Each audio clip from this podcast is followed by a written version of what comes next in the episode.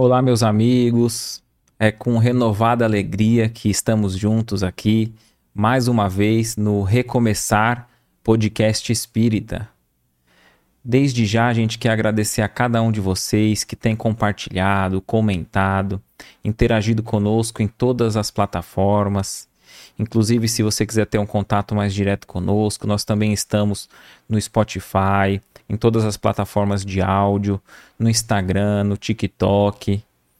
E se você está aqui no canal pela primeira vez, não deixe de se inscrever, ativar o sininho, a notificação, para que a plataforma compreenda que o conteúdo é um conteúdo relevante, que as pessoas estão gostando e passe a mostrar de forma natural, de forma orgânica para mais pessoas. A gente sempre gosta de destacar né, que se um coração querido ali tiver a sua fé fortalecida, suas esperanças renovadas, o nosso propósito, o nosso objetivo aqui já terá se cumprido. Então, se você lembrar de algum coração querido, alguém que você sabe que vai se interessar por esse podcast, inclusive por esse tema de hoje, não deixe de compartilhar, enviar e assim a gente possa estar tá espalhando bem, a esperança, o amor. E esse incentivo não é somente para que divulguemos o Recomeçar podcast, né? Que a gente tenha essa posição, esse ponto de vista também usando a rede social de modo positivo, até nas outras publicações tem muito conteúdo interessante, muito conteúdo bom nas redes sociais, né? Tanto espírita quanto de outros canais que a gente sempre incentiva que a gente passe a compartilhar, incentivar. Inclusive, coloque aqui nos comentários, a gente gosta muito de saber até onde a mensagem está alcançando, de qual a sua região, o seu país que você está acompanhando aqui o podcast. A gente já vai ler os primeiros comentários, quem já está conosco ao vivo aqui.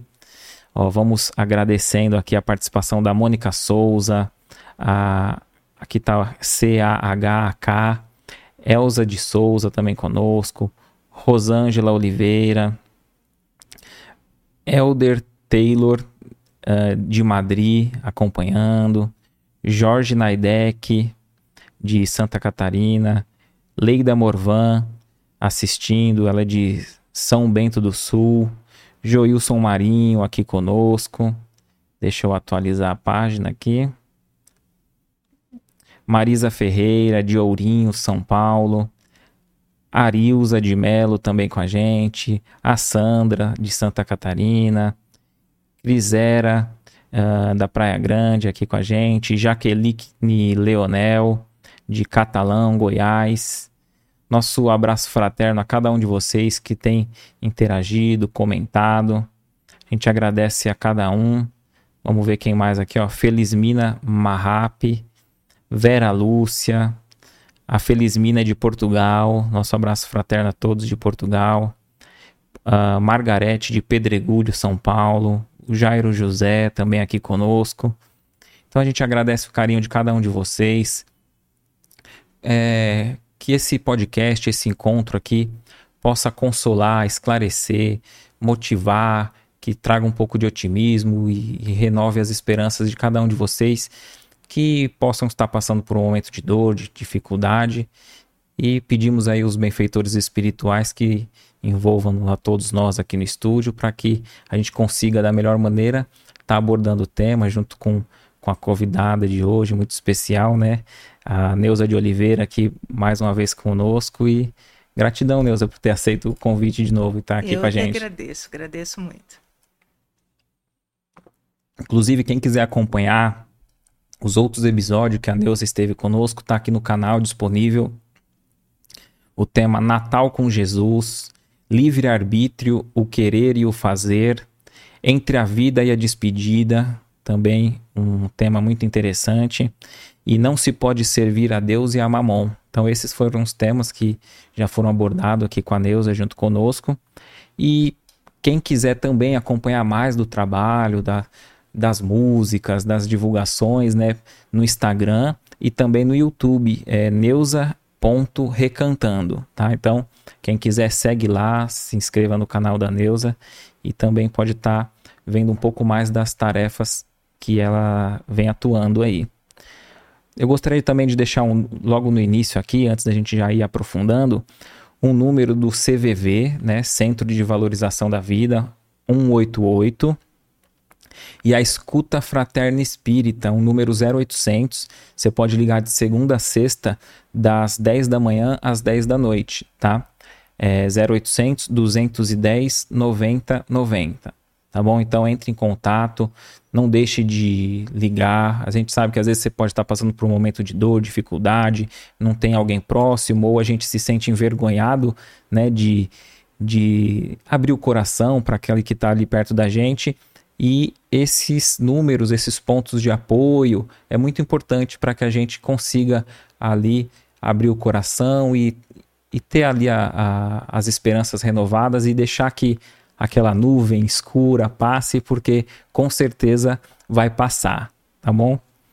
E a gente poderia já iniciar, né? É, fazendo uma, Vamos uma, fazer uma prece, uma prece de abertura, Ótimo. por gentileza. Vamos lá. Agradecendo a todos pela oportunidade de estar aqui, que vocês possam aproveitar um pouquinho daquilo que a gente estudou e trouxe, porque a gente sempre trabalha em nome do Mestre, Jesus. E então tudo aquilo que a gente faz é em nome do mestre, porque o mestre está atuante em todos os momentos nesse mundo com tantas dificuldades que a gente está vivendo. Jesus continua atuante, mas ele precisa dos nossos braços humanos para poder atuar nesse mundo. Então, assim como nós estamos tentando, eu tenho certeza que vocês também estão. Que nós possamos ser braços de Jesus nesse mundo de tantas dificuldades, entendendo que a dor que nós passamos, passamos melhor quando compreendemos os seus motivos e quando temos naquele cantinho, que é o cantinho especial de paz, que não é em nenhum lugar físico, é dentro de nós mesmos. Que nós possamos sempre voltar para aquele cantinho de paz que existe dentro de nós e conversarmos com o Mestre. Porque quando conversamos com o Mestre, recebemos tu, todas as mensagens e todos os esclarecimentos e toda a ternura e tudo que nós precisamos dele. E assim então, vamos começar a conversar nós aqui no plano material sobre aquilo que é, precisamos, né? depressão e suicídio. Perfeito. Muito bom. E por onde começar, né? É, começar pelo, pelo geral, né? Para entendermos o, o que significa depressão nesse mundo que nós estamos vivendo. Então, nesse mundo que nós estamos vivendo, significa 450 milhões de pessoas nesse momento com depressão. Depressão é uma doença. E segundo isso, segundo a Organização Mundial da Saúde, né, que nos traz esses, essas explicações. Então, se estima que em 2030, estamos em 2024, Sim. daqui a seis anos, vai ser a doença mais comum do mundo. Enquanto a medicina e a ciência vai descobrindo a cura para outras doenças, a depressão vem crescendo significativamente. Então, até 2030, os países estarão gastando os maiores, as maiores quantias né, dentro da, da, doen da medicina com depressão.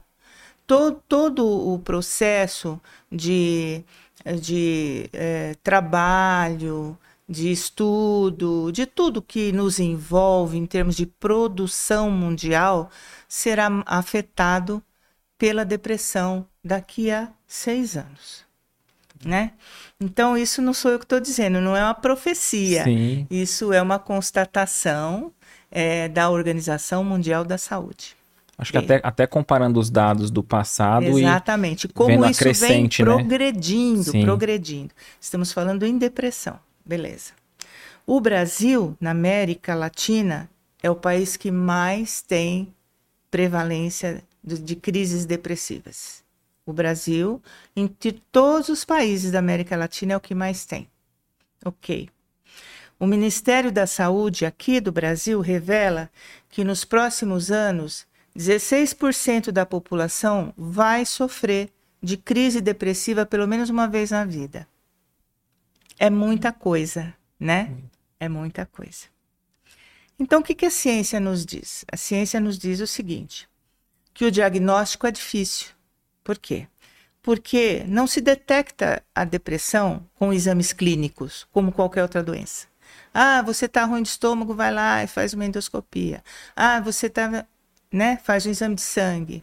Não existe. Não existe um exame clínico que detecte a depressão. Ok. O que, que precisa? Precisa de profissionais de saúde competentes, né? E é, que estejam realmente é, empenhados em trabalhar com esse tipo de problema. Fazendo o quê? Observando os fatores físicos, os fatores biológicos, os fatores psicológicos, nós estamos falando de ciência, tá. não de espiritualidade. Tá? Então, dentro da ciência, quando o profissional de saúde, não só o médico, tá? É o profissional de saúde como um todo, ele se preocupa em observar o paciente dentro de todas as suas condições, é fácil diagnosticar a depressão. Beleza. Você vai hoje num, num profissional de saúde, num posto de saúde ou num posto clínico de saúde do SUS, você vai passar por um médico, ele vai te, vai te atender em cinco minutos no máximo. Tá difícil, né? Você então, detectar fator físico, biológico, isso, psicológico. Isso que eu estava pensando. Então, vamos supor, mas aí teria que ter atenção do, do profissional nesse caso para estar tá atento o que está por trás. Porque geralmente quando a gente vai, a gente não vai por conta da depressão, né? Não. A gente vai por causa de outras. Exatamente, porque a depressão ela vai te trazer N sintomas no Sim. organismo. Entendeu? E você tá triste e vai pelos sintomas que você tá tendo. Então, para que o profissional detecte que o seu principal sintoma é a depressão, é preciso de atenção. Perfeito. Né? Então, o que acontece? Por que, que, que dizem que nós temos alta incidência em brasileiros? Por quê? Dificuldade de acesso adequado a tratamento de qualidade, né? É, principalmente na rede pública, tá? Uhum. Estamos falando aqui da população, né? Sim. né? É. É, existe um forte estigma social, muito forte, em relação a transtornos mentais. Então, falou que está depressiva, né? Sim. Transtorno mental. E isso existe um, uma exclusão. Muito preconceito, muito né? Muito preconceito, muito. Isso de todos em geral, né? E tem uma falta de protocolo de como o, tem que ser o atendimento médico para depressão. Não existe um protocolo. Cada médico vai fazer aquilo que acha melhor. Não existe como existe para outras doenças um protocolo. Sim. Ok? Você está com problema de estômago, você lá faz uma endoscopia, ah, tem essas e essas essas uh, medicações, Sim. e você vai escolher aquilo que melhor lhe adequa. Não existe. Então, é, cada médico vai tratar o seu paciente da forma que ele acha melhor, com os remédios que são encontrados no Sistema Único de Saúde, que normalmente não são as melhores opções, as melhores opções são caras. Então você cria o quê? Você cria todo um, um processo que só tende a virar uma bola de neve, não uma solução. Tá? Perfeito. Diz um médico, médico da OMS, ele se chama Shekhar Sachena, e ele diz o seguinte: nós poderíamos chamar isso de uma epidemia silenciosa porque a depressão está sendo cada vez mais diagnosticada. Está em toda parte e deve aumentar em termos de proporção, enquanto a ocorrência de outras doenças está diminuindo. Né? Então, aquilo que a gente falou, você vai diminuindo as outras doenças, mas a depressão vai se tornando uma bola de neve. Porque quando ela não é tratada adequadamente, ela não diminui, ela só aumenta, né? Sim. Então é isso. E essa, e essa questão do, do, do preconceito é, acredito que você vai abordar também essa questão do, da medicação tal, mas muitos têm preconceito consigo mesmo, né? De É. falar assim, não, eu não sou, eu não sou louco Eu não sou doente. É, Vai fazer terapia. Eu vou fazer terapia, eu não sou louco, é, né? Quando você fala de preconceito, não é dos outros só em relação É. à pessoa que está com é, esse é problema. nós com nós mesmos, é né? principalmente dela consigo mesma, É, né? Porque você não aceita é, que você esteja realmente passando por um problema, sim, né? verdade. Que tem solução. Isso nós falamos da ciência. Agora vamos falar do espiritismo, um pouquinho, né? Perfeito. Porque a gente tem que ir adequando. O espiritismo é científico, então ele, ele se encaixa em todas as explicações da ciência. Nós vivemos aqui num mundo de provas e expiações, né? Muitas pessoas já falaram isso aqui e eu estou falando também. É, nós estamos caminhando para um mundo de regeneração. Por- o que quer dizer isso? Que nós estamos aqui sofrendo porque nós ainda somos inferiores e temos problemas a resolver. Temos coisas a aprender. Somos espíritos em desenvolvimento. E o nosso desenvolvimento está ainda em termos de provas e expiações, Perfeito. caminhando para a regeneração, que vai ser um mundo mais feliz. Né? Estamos esperando ansiosamente isso. Né? Perfeito. Bom, para nós esse caminho é lento, tá lento demais. Como assim vamos chegar no mundo de regeneração com tudo que está acontecendo? É tanta guerra, é tanta maldade, é tanto crime. Não vamos chegar nunca no mundo de regeneração. Só que a gente vê o tempo pela ótica humana, não pela ótica espiritual. A ótica humana foi criada por quem? Por nós mesmos.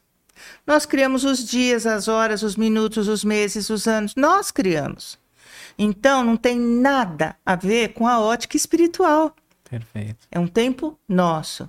E nós queremos que a espiritualidade caminhe segundo aquilo que a gente determinou. Não é por aí, né? Verdade. Essa, essa ótica de tempo nossa é só para nós nos organizarmos enquanto vida humana. Só isso. A gente é, a gente é imediatista e a gente é, pensa ainda, e, e até mesmo nós espíritas, às vezes Sim. a gente é, sai do modo espírita e pensa, do, é, faz projetos, né? Do Uhum. Isso. berço ao túmulo. Do berço ao túmulo. Tem E- que ser desse jeito, né? É, o meu- eu sempre digo isso, meu marido costuma dizer de um ditado americano que diz: faça um plano para que Deus sorria de você. Né? Porque você, ah, mês que vem vou fazer tal coisa. E Deus fala, ah, mas não vai mesmo. Verdade, né? verdade. É bem isso. Mas a gente continua, porque a gente, a esperança é a última que morre, sim. e a gente acha que vai dar tudo certo sempre. Que ele vai ficar com pena da Isso, gente, né? É, é isso. Bom, então assim, grandes mudanças vêm precedida de grandes problemas, você já percebeu? Até na pequena vida da gente.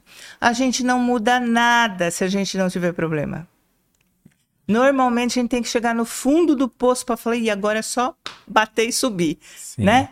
Porque a gente vai prorrogando as mudanças. Então, grandes mudanças precisa de grandes problemas. Porque para nós, aqui que estamos aqui no nosso planeta, a dor ainda nos impulsiona a sair de situações repetitivas. Percebe? Quando você vai conversar com um historiador, ele diz para você o seguinte: a história é cíclica e se repete. Né? Então, o que você viu no passado, você vai acabar vendo hoje de novo. Você estava lá atrás vendo as guerras por causa de religião, você está vendo de novo isso. Né? Verdade. Há quanto, quanto tempo? Quantas vezes você viu isso? Por quê? A gente precisa de grandes problemas para chegar no fundo do poço e subir. Então, nós só mudamos quando a gente é, passa por situações muito difíceis, o que vai fazer com que a gente não aceite mais situações repetitivas. E nesse momento a gente começa a crescer. Né? Verdade. Quando a gente não aceita mais repetir os erros. Perfeito. Então, estamos nessa situação aí. Isso é até nas pequenas coisas, Nas né? pequenas coisas. Às vezes até um convívio com uma pessoa. Isso. Aí a gente fala, ah, vou, vou fugir dela aqui, vou para outro meio. Não adianta. Aí a- a- talvez não, não, não aparece ela ou ele em si, mas, Mas uma, a- uma pessoa com as mesmas características, né? Isso, isso. Parece assim, ó, não foge da lição, não. A lição tem que ser aprendida, né? É isso. Então, é, aí o que que acontece? Nós, por tudo isso, por essa nossa expectativa que não se re- é, resolve, por não estarmos é, nos adequando às situações como, como precisamos, nós acabamos ficando depressivos. A depressão ela se manifesta pela nossa capacidade, pela nossa incapacidade de trabalhar boas emoções. Tá? Então a gente começa a ver tudo escuro. Mas só tem bandido? Mas só tem desgraça? Mas eu vou pôr lá no canal que fica me contando todas as desgraças. Olha, olha, você só vê isso. Olha, só tem guerra, olha, só tem morte, olha. E você vai ficando triste. Você vai esquecendo como é trabalhar boas emoções. Porque você só fala naquilo. Você só pensa naquilo. Você acha que o mundo se resume às tristezas. E aí você traz essas tristezas e junta com as suas. Porque nós não estamos aqui para ser felizes, né? Estamos aqui em provas e expiações. Você junta com as suas tristezas e pronto. Nada vale. Ok? Bem. Achei interessante isso. Não sei É. Hum. se eu vou, eu não sei se eu vou adiantar o que você planejou mais pra frente, mas assim, essa, essa questão da gente não trabalhar emoções, é, parece que ela até enferruja, né? Da gente. É, a gente fica amargo, amargurado. Quando você vê alguma coisa engraçada, tá difícil de rir, É, sabe? Você já não acha graça nas coisas. Não é? Verdade. É isso, você começa só a criticar, a criticar. Você não vê mais nada. Você vê um cachorrinho bonitinho na rua, você fala, ah, pra que esse cachorro largado aí? Vai É. fazer cocô, não sei o quê. É, Entendeu? É. Então, assim, você só vê rabugento, né? rabugento, é, né? E você vai se fechando, tá? Então, assim, emoções positivas favorecem a nossa saúde espiritual, ok? E, por consequência, a nossa saúde material. Porque quando você está bem espiritualmente, a sua matéria é bacana. Sim, Ok? sim. Agora, a vivência dessas emoções negativas o tempo todo, porque não dá para ser o feliz também, o contente, né? Você está vendo as crianças morrerem lá de, na guerra e você fala, ah, tá tudo bem. Não, não tá tudo Sim, bem, Sim. tá? Mas se você ficar vivendo isso constantemente, sem ver o outro lado da, positivo da vida também, a tendência é que você se desestabilize. E isso vai se refletir no seu comportamento e você pode se tornar uma pessoa é, muito triste, vai se tornar uma pessoa depressiva. E, Ok. até, e até mesmo, ninguém gosta de estar com alguém muito triste, É, né? você acaba afastando as pessoas. É, pelo nosso próprio né? jeito de ser Exatamente, ali, né? É. É importante que a gente frise o seguinte. Ah, mas então você acha que a gente não deve ver o lado ruim? Então, a gente vê o lado ruim, a gente não é cego também, né? Só que o mundo, ele é composto de maioria boa. E uma pequena parte do mundo é, são pessoas, são espíritos que ainda não cresceram o suficiente para acompanhar a bondade da maioria. Só que a gente se fixa nesse, nesse tanto de espíritos que ainda estão nessa situação e generaliza. E fala o mundo todo é assim. E não é. Não é assim. Né? Se você vê até pelo que você vive, as pessoas que vivem no seu entorno, as pessoas que você conhece, você vai contar nos dedos as pessoas que são problemáticas. O resto são pessoas boas. E, Ok? e a gente tá vendo a notícia lá, vizinho fez mal pro outro, vizinho fez mal pro outro. Aí põe no canal ou vem um Isso. vídeo, alguém manda no WhatsApp, a pessoa fica tensa. Aí sai no corredor, o vizinho abre a porta, você... Pronto. A vizinha É, vai, sim, vai que é igual. É... Não é assim que funciona o mundo. Sim, É que notícias boas não dão ibope. é, O que dá ibope são notícias é, ruins, verdade. né? Bom, Então vamos identificar aqui a depressão, né? Ah, mas o que, que é exatamente a depressão? A depressão é uma tristeza que dura mais de duas semanas. Você está mais de duas semanas desinteressado da vida, está isolado, está querendo comer o mundo, a geladeira inteira, ou não está querendo comer nada, porque é os extremos, né? Está querendo só dormir ou não consegue dormir, porque é, tudo é assim, não é um meio né? termo desregulado, né? Você está em crise depressiva. Tá? É bom que você e é interessante saiba. o tempo, né? Porque se, ah, se a gente ficar assim pouco tempo é comum, né? Que você é. tinha dito assim, é. uma pessoa alegre o tempo inteiro tam também, também pode ser até uma enfermidade, estar né? depressiva. Também Sim. pode estar depressiva. Tudo que é demais pode significar um descontrole, uma disfunção no seu cérebro, tá? Agora é importante você não confundir. Tristeza tem motivo. Quando você está triste, você sabe por que você está triste. Mas você vai trabalhar, você come, você dorme, você se relaciona com as pessoas. A sua vida é normal, só que você está triste. Por algum motivo. Ok?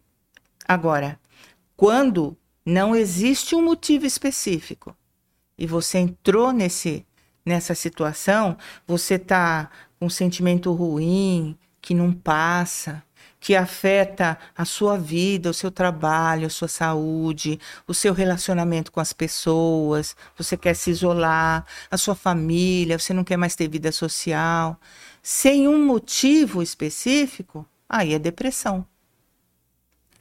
Tá? Essa é a diferença. A tristeza, ela tem um motivo. Você perdeu uma pessoa querida, em duas semanas você não está dando risada, não, filho.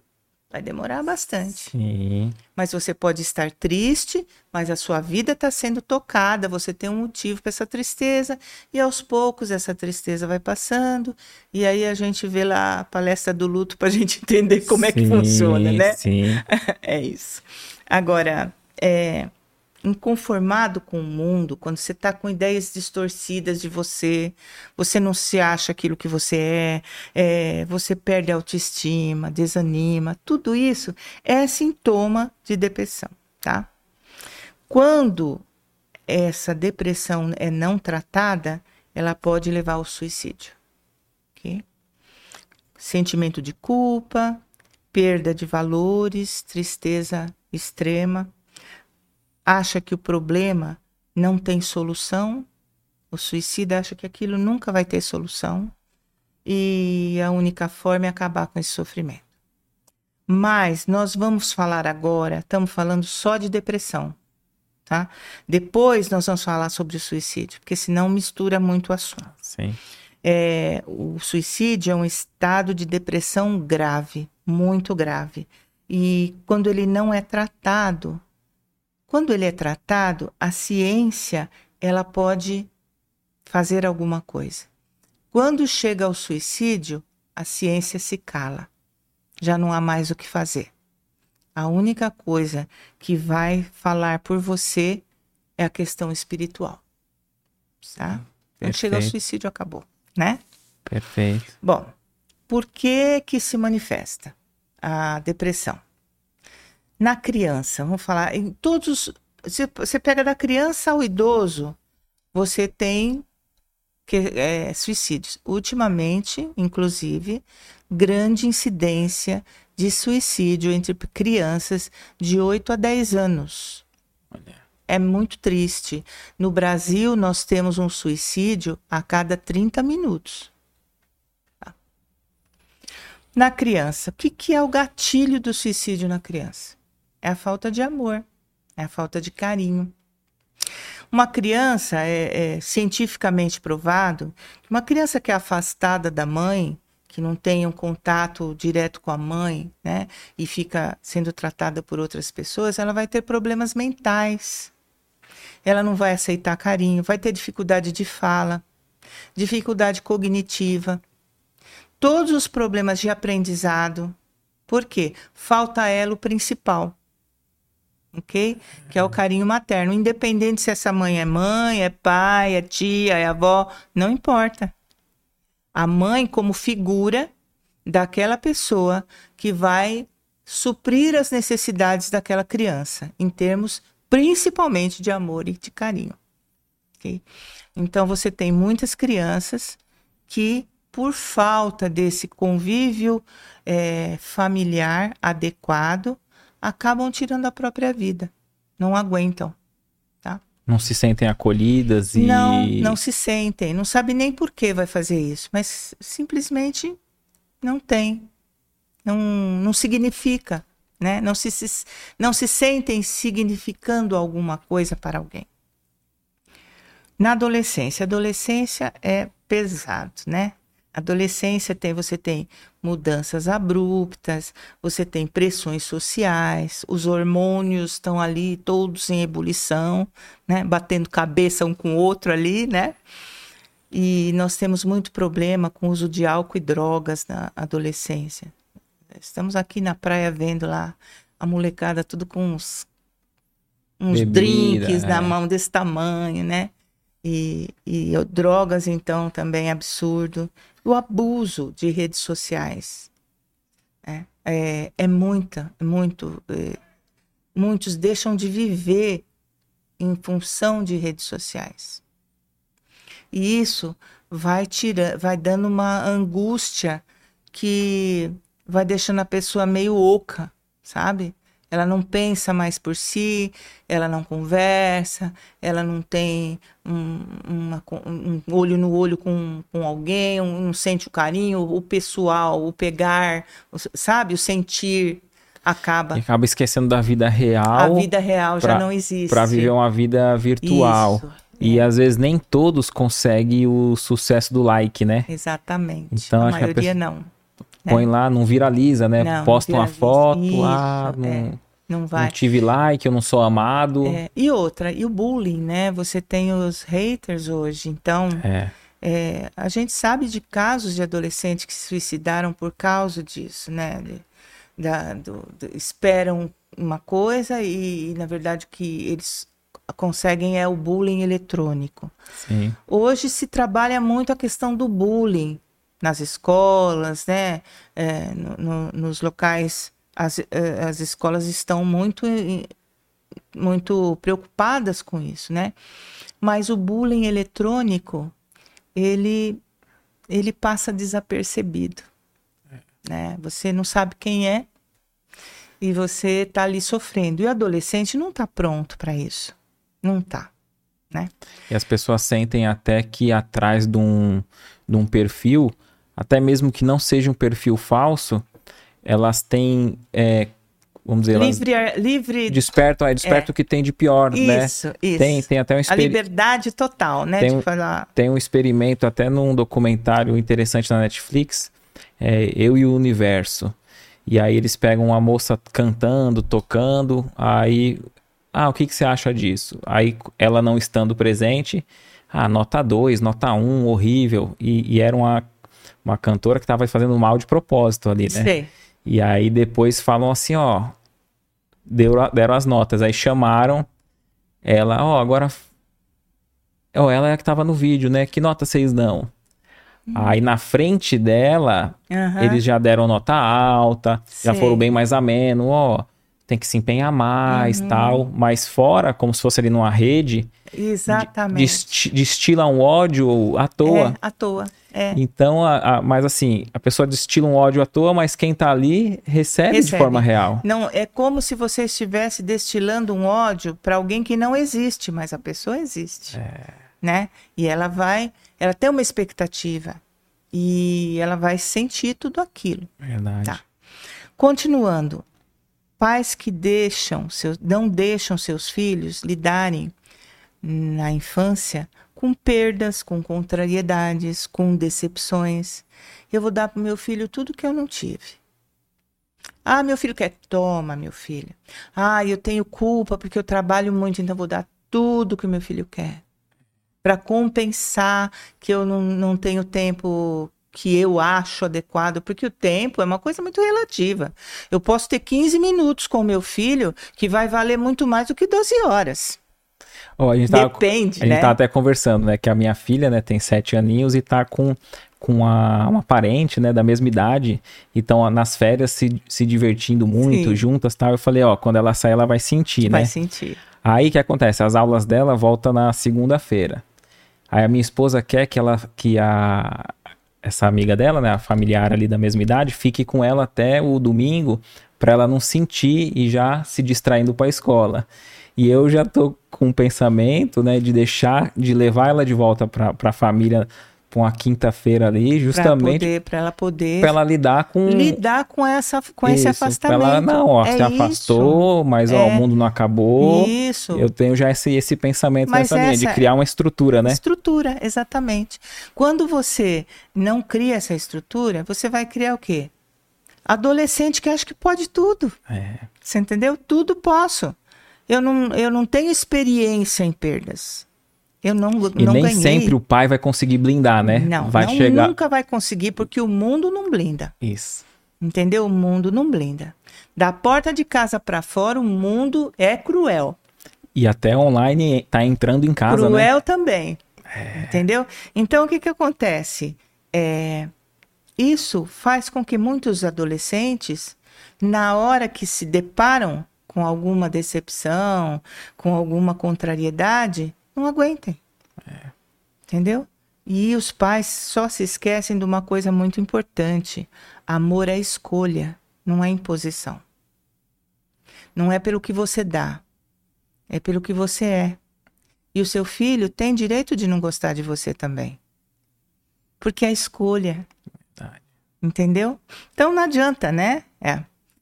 é. Também a adolescência é um momento em que o espírito começa a tomar consciência de si mesmo, de quem ele é. Porque até agora ele veio, né, na família, para que a família fosse levando, fosse é, dando seus valores morais, é, dando as suas condições, e ele foi. Quando ele chega na adolescência, espiritualmente ele começa a se encontrar consigo mesmo, com o seu caráter, com suas aptidões. Ele não sabe quem ele foi, mas dentro dele, moralmente, ele se abre quem ele é. Aquilo que você conseguiu mudar na infância, beleza. Aquilo que não deu, porque não dá tudo, né? Vai se descobrir na adolescência. Ele começa a ser cobrado. O que você vai ser? O que você vai estudar? Você vai fazer vestibular para quê? Não é possível que você não passe. Você vai trabalhar, você precisa se sustentar. É muita cobrança em cima de alguém que veio sendo tratado como um rei até aquele momento. Você entendeu? Então, muitos deles não aguentam a pressão. A pressão de si próprios, descobrindo quem eles são, a pressão externa, da cobrança do que eles precisam ser, o medo de que daqui a pouco eu tenho que viver por minha conta e risco. Eu acho que até os japoneses, acho que é, é, os orientais, né, que muitos nessa área de estudo, né, tem uma pressão para passar no Exatamente. vestibular e o índice de suicídio é lá, o maior é nesse sentido, é nesse né? Sentido. Daqueles que não passam, Isso. passa a ser uma vergonha para a sociedade, para a família. Para a família, é, exatamente. Então, nós temos é, um aumento nos últimos anos a, a, partir da tecnologia, a partir do desenvolvimento, que antigamente era tranquilo, né? O pai lá morava na roça, o filho ia roçar também e estava tudo certo, né? É... Hoje não. O aumento é de 70% de índice de suicídio entre 14 e 24 anos. 70% nos últimos 10 anos. É. Então, assim, é uma coisa muito séria, né? Nós estamos trazendo espíritos para novas experiências. Não estamos trazendo espíritos para a falência. Isso é uma responsabilidade muito grande. Então, falamos da criança, falamos do, adu do adolescente, tem o adulto. O adulto, a dificuldade é maior de descobrir, porque o adulto vai matar um leão por dia, né? A gente mata um leão por dia.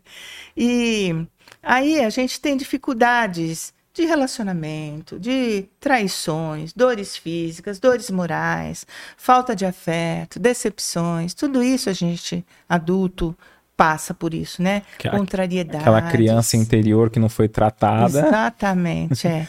Dificuldade de aceitação da vida que você tem, porque você tem um planejamento, e às vezes esse planejamento Tá na tua cabeça, mas não é. tá no, no teu rumo, né?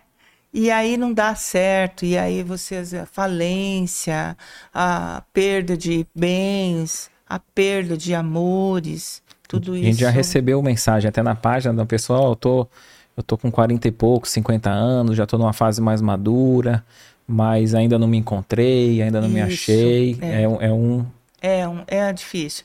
Você acaba ficando é, é, 40, 50 anos, você ainda está é, com todo o vigor da sua é. vida, mas você já para emprego já é difícil, entendeu? É. É, você... Talvez você tinha idealizado estar tá em outra situação, em outra né? situação. Daí né? a aceitação que você falou anteriormente, não, né? Isso, não aceita. A gente aceitar o tempo de Deus para as coisas, né? Exatamente. Aí a falta de aceitação faz com que você entre num processo depressivo, tá? E a velhice? A velhice, então, quem falou para você que era a melhor idade não ficou velho, né? Verdade. Porque dói tudo, né? É. Você tem seus problemas. Verdade. E o principal problema do, da velhice depressiva é a falta de aceitação de passar de ator principal para coadjuvante. É muito difícil. Porque até aí você criou seus filhos, você foi, você fez, você aconteceu.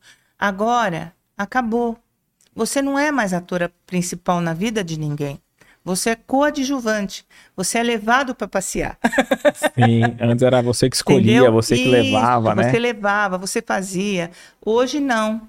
Você, na melhor das hipóteses, na melhor das hipóteses, você é respeitado pelo que você é mas você não faz mais parte é, ativa da vida de ninguém, só da sua. Que bom. Sim, né? sim. De que bom quando você entende que você é senhor da sua vida. Perfeito. Aí sim é a melhor das idades. Perfeito.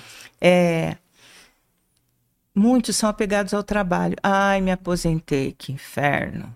Ai, credo, ficar sem fazer nada. Não. Em frente pra praia, né? Que a gente mora aqui na praia, né? É. Aquele marzão de meu Deus e o cara ali reclamando.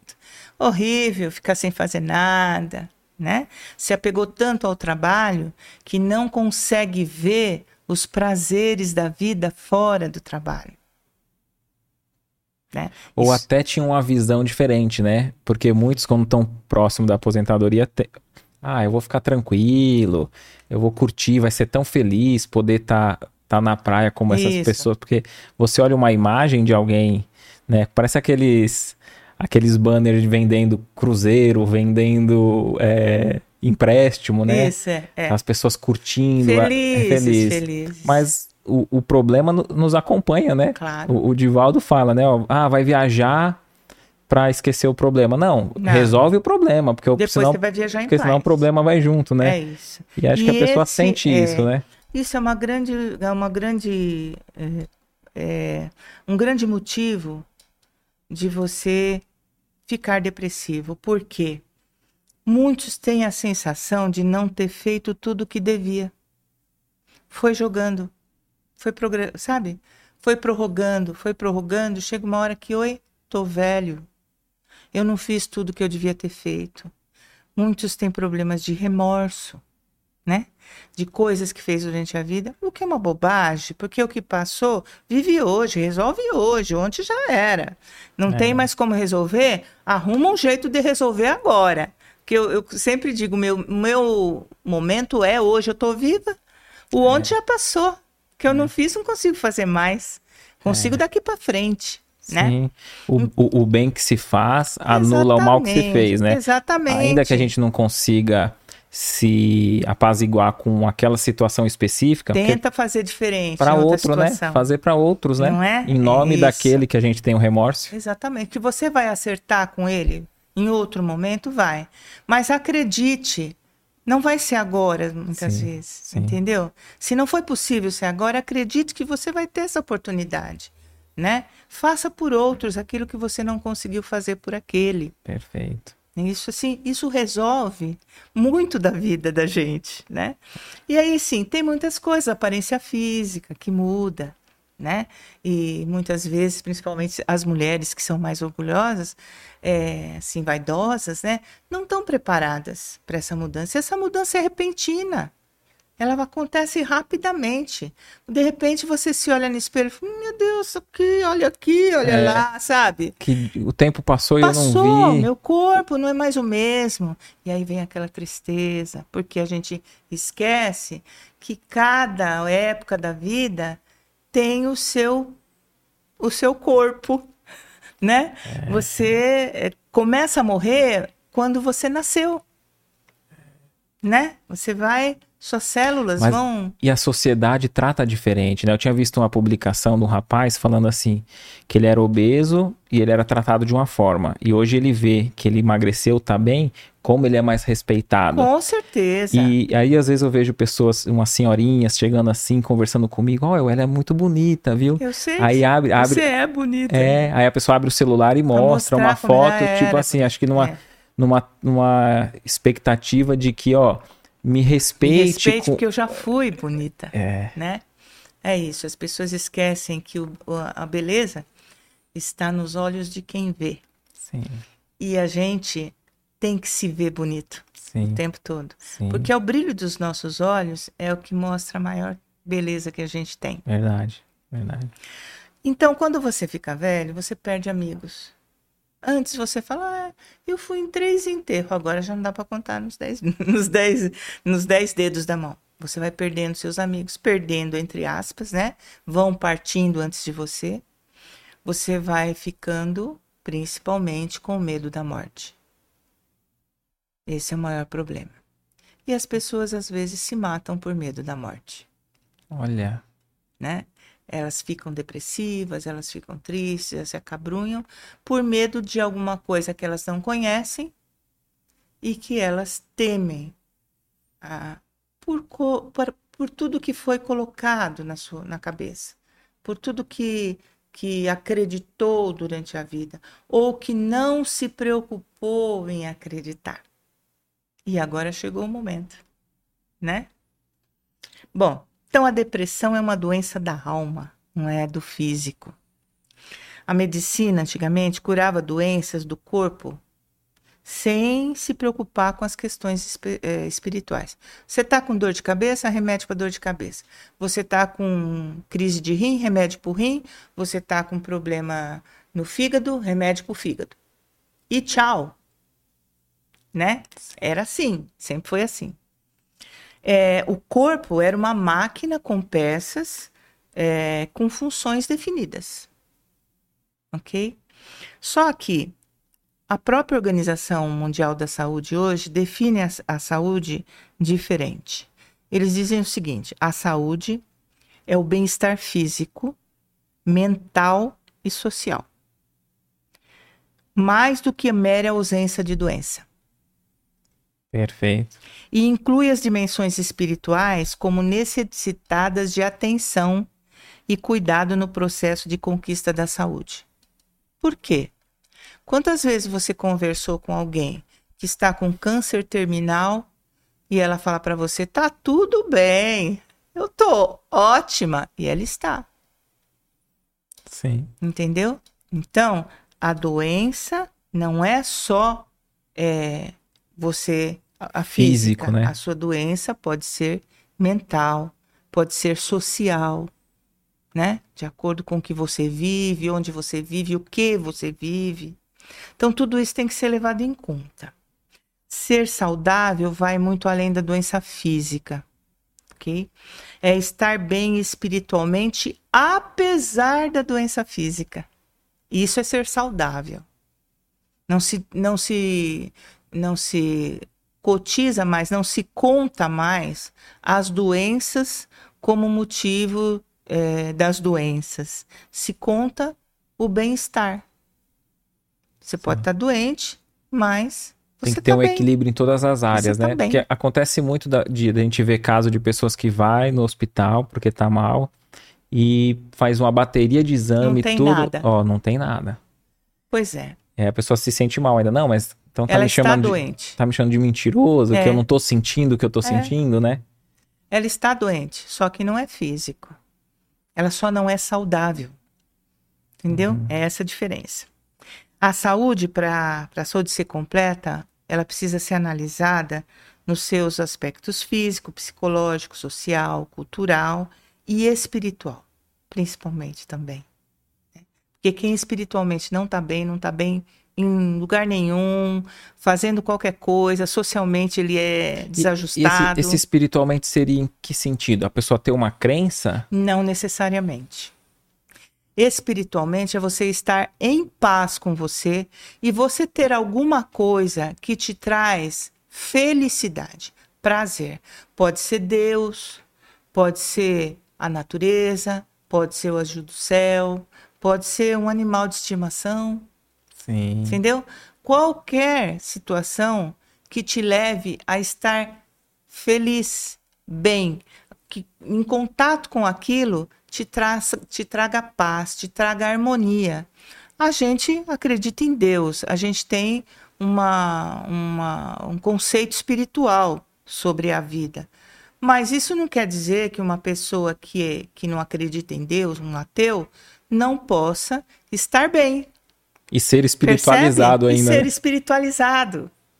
Em contato com a natureza, não importa. Com um hobby, talvez, é. que, que dê o alegria. O amor da sua vida, de repente. Uhum. Você entendeu? Então, estar é, bem espiritualmente não tem a ver com religião.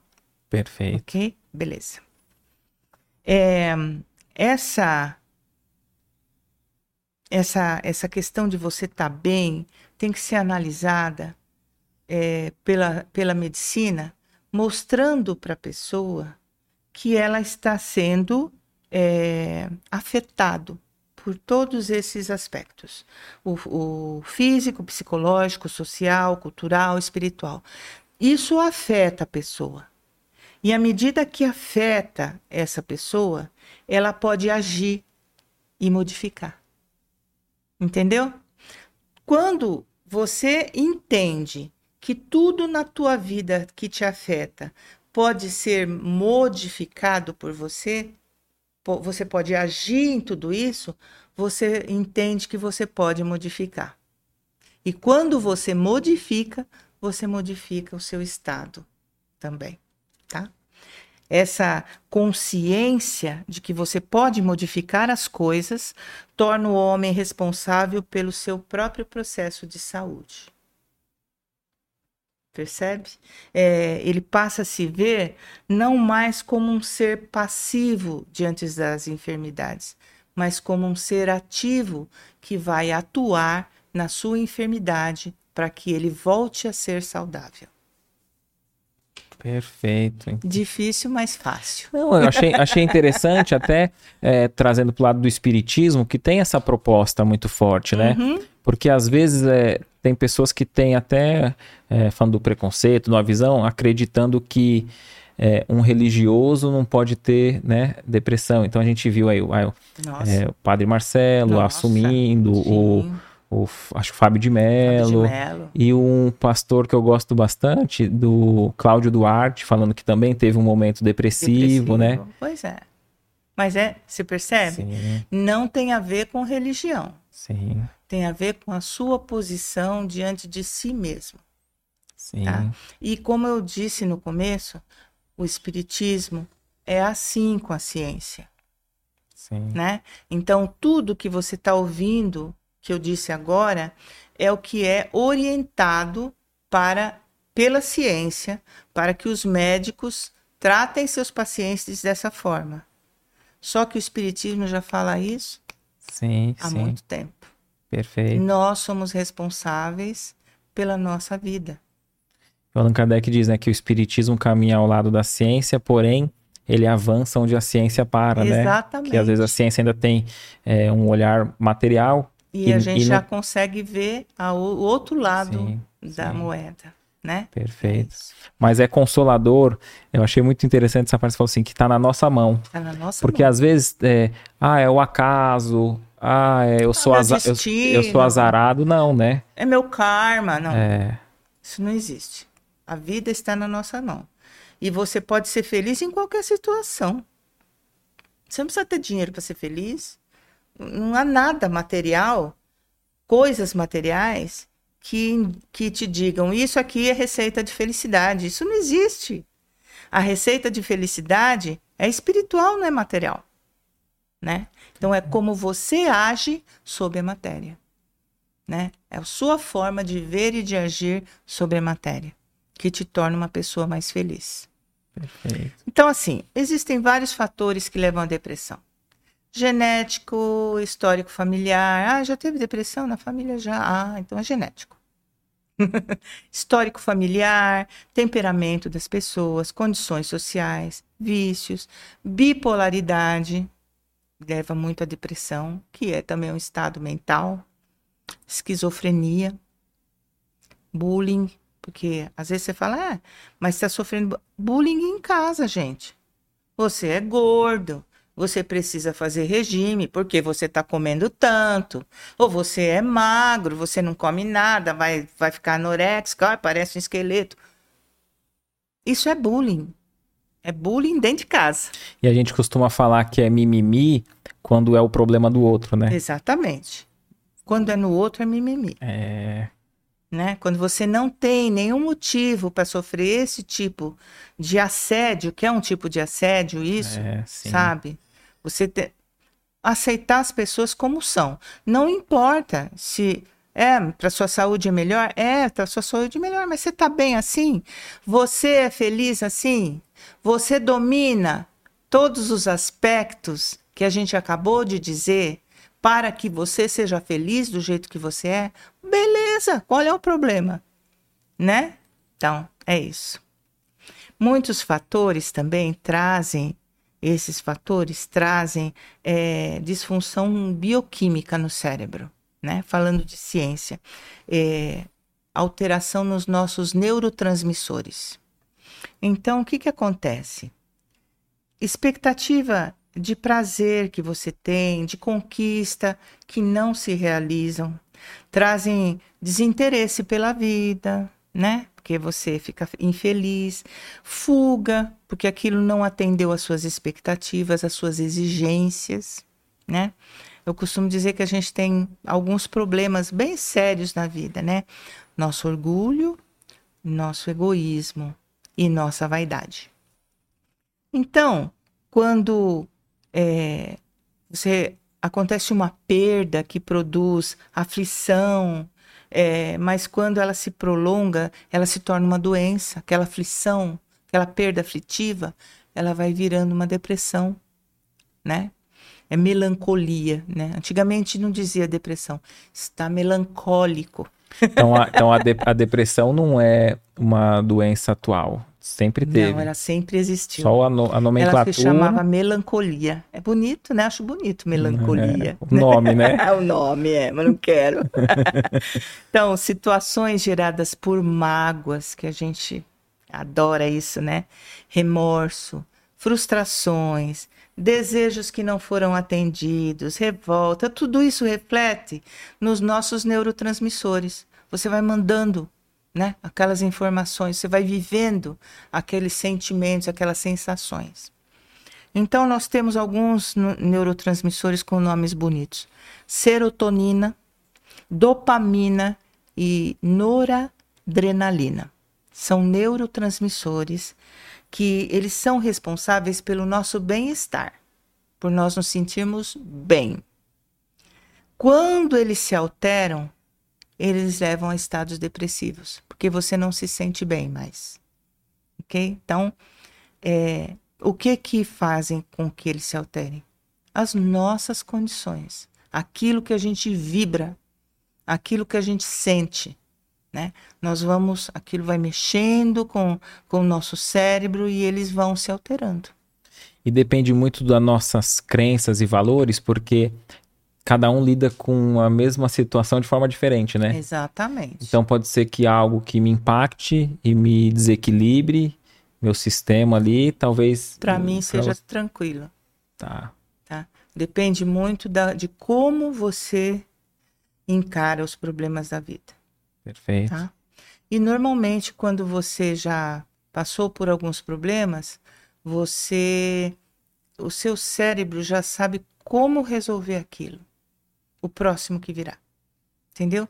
É como se, assim, eu já passei por alguns problemas, então, cére meu cérebro, quando, quando você percebe um, um problema, ele já, já mostra para você a solução. Porque você já ganhou essa experiência. É experiência isso. Sim.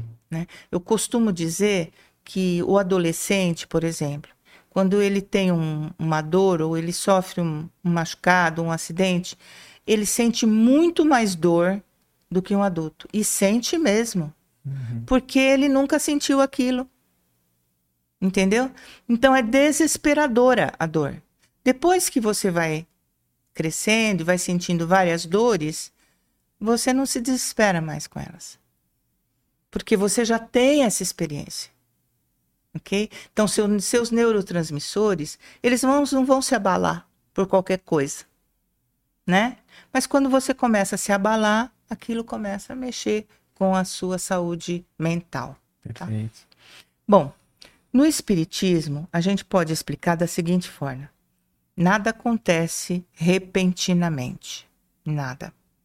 Condição do espírito na nossa formação histórica. Tudo que se passa conosco vem, não necessariamente nessa encarnação, vem de outras encarnações. Tudo aquilo que você não solucionou, suas questões íntimas é, que ficaram pendentes de solução, os seus traumas emocionais, os seus erros, os seus enganos e de vidas passadas que não foram solucionadas vão aparecer nessa encarnação porque você não conseguiu solucionar. Então você vem trazendo aquele saco de coisa de Papai Noel, né, pendurado nas suas costas, né?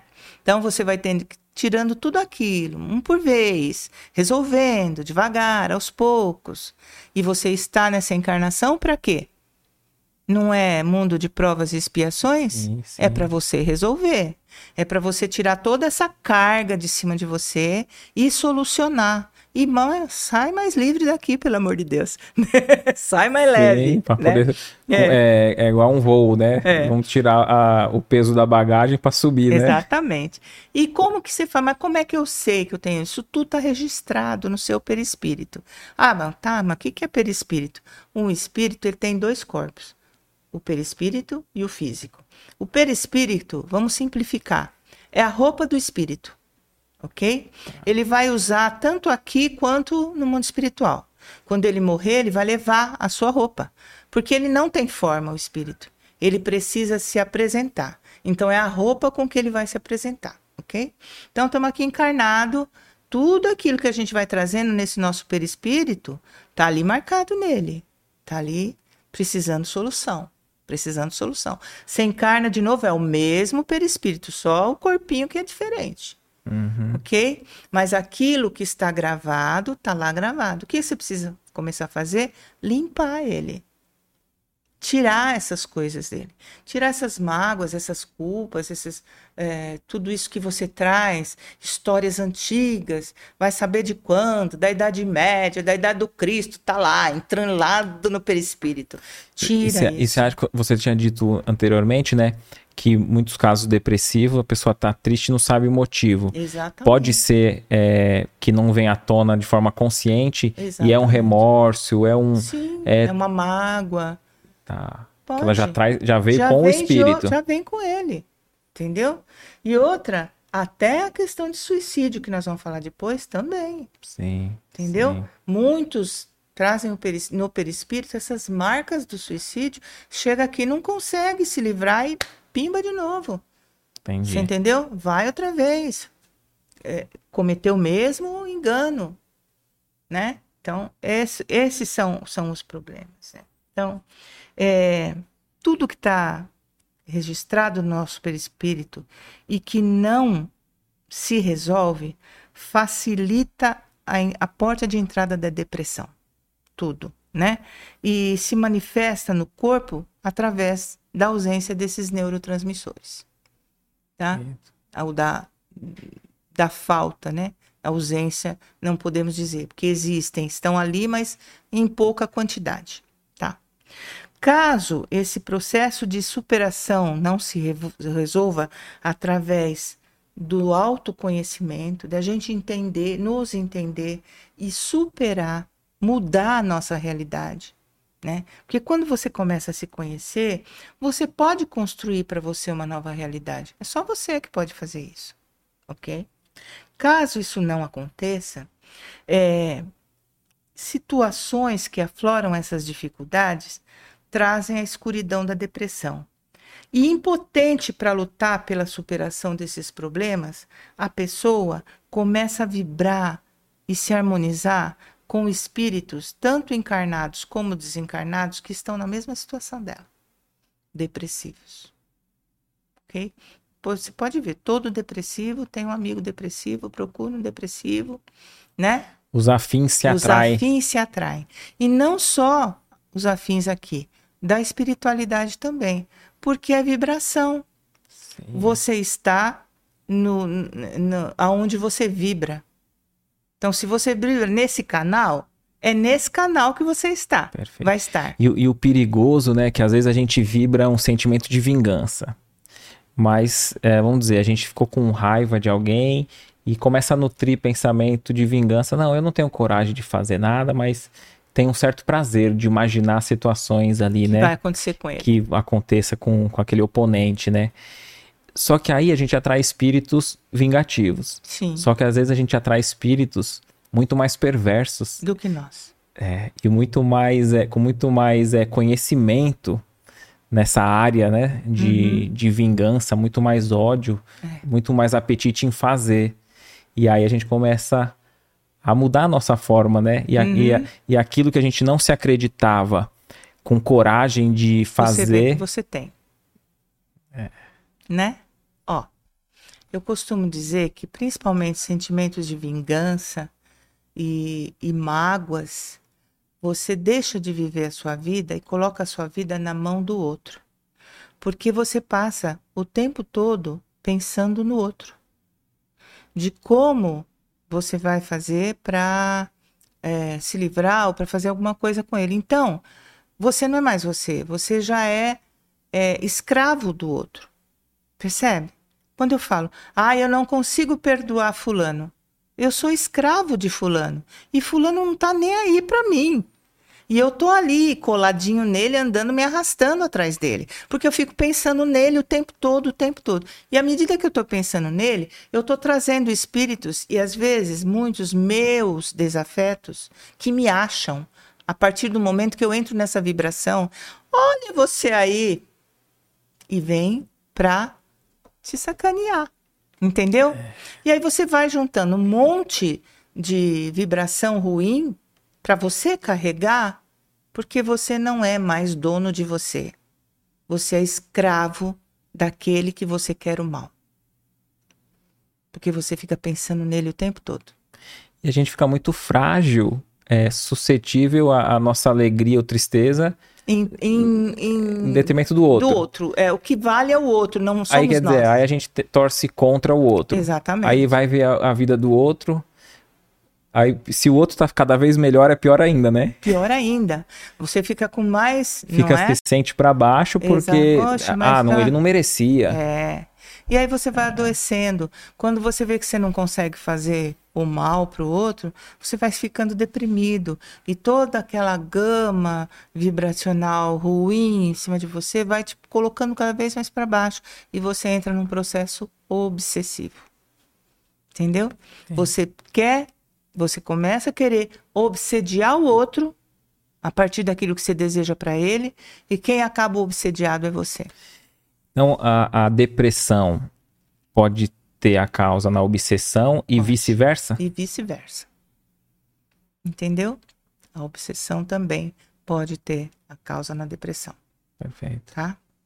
Daí vocês vão me perguntar assim: o que, que tem a ver os neurotransmissores do cérebro, que é uma parte do corpo material, com essa questão espiritual que pode levar o indivíduo a processos obsessivos? Que doido isso, né?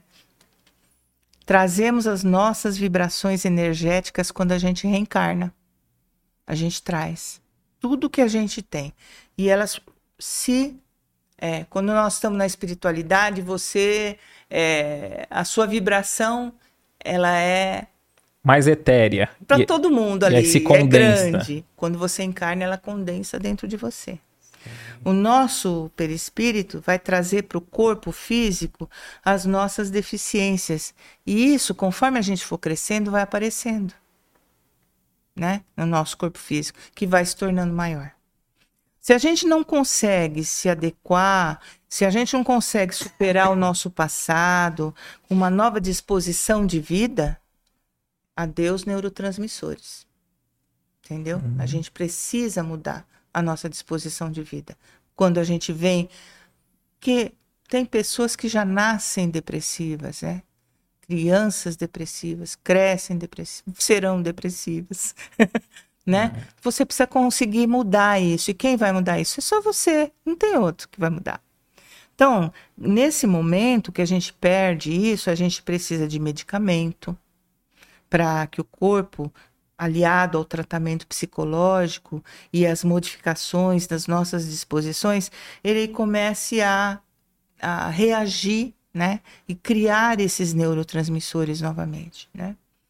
Então, é, tudo isso vai atuar no despertamento do espírito enquanto ser absoluto. Porque nós somos ser absolutos de nós mesmos. Né? Deus não, não nos deu, eu costumo dizer, não deu um tapinha na bunda e falou: vai, meu filho, cresce. Então, nós somos ser absolutos de nós mesmos, né? Da nossa existência e, e, e da nossa presença na construção de um futuro.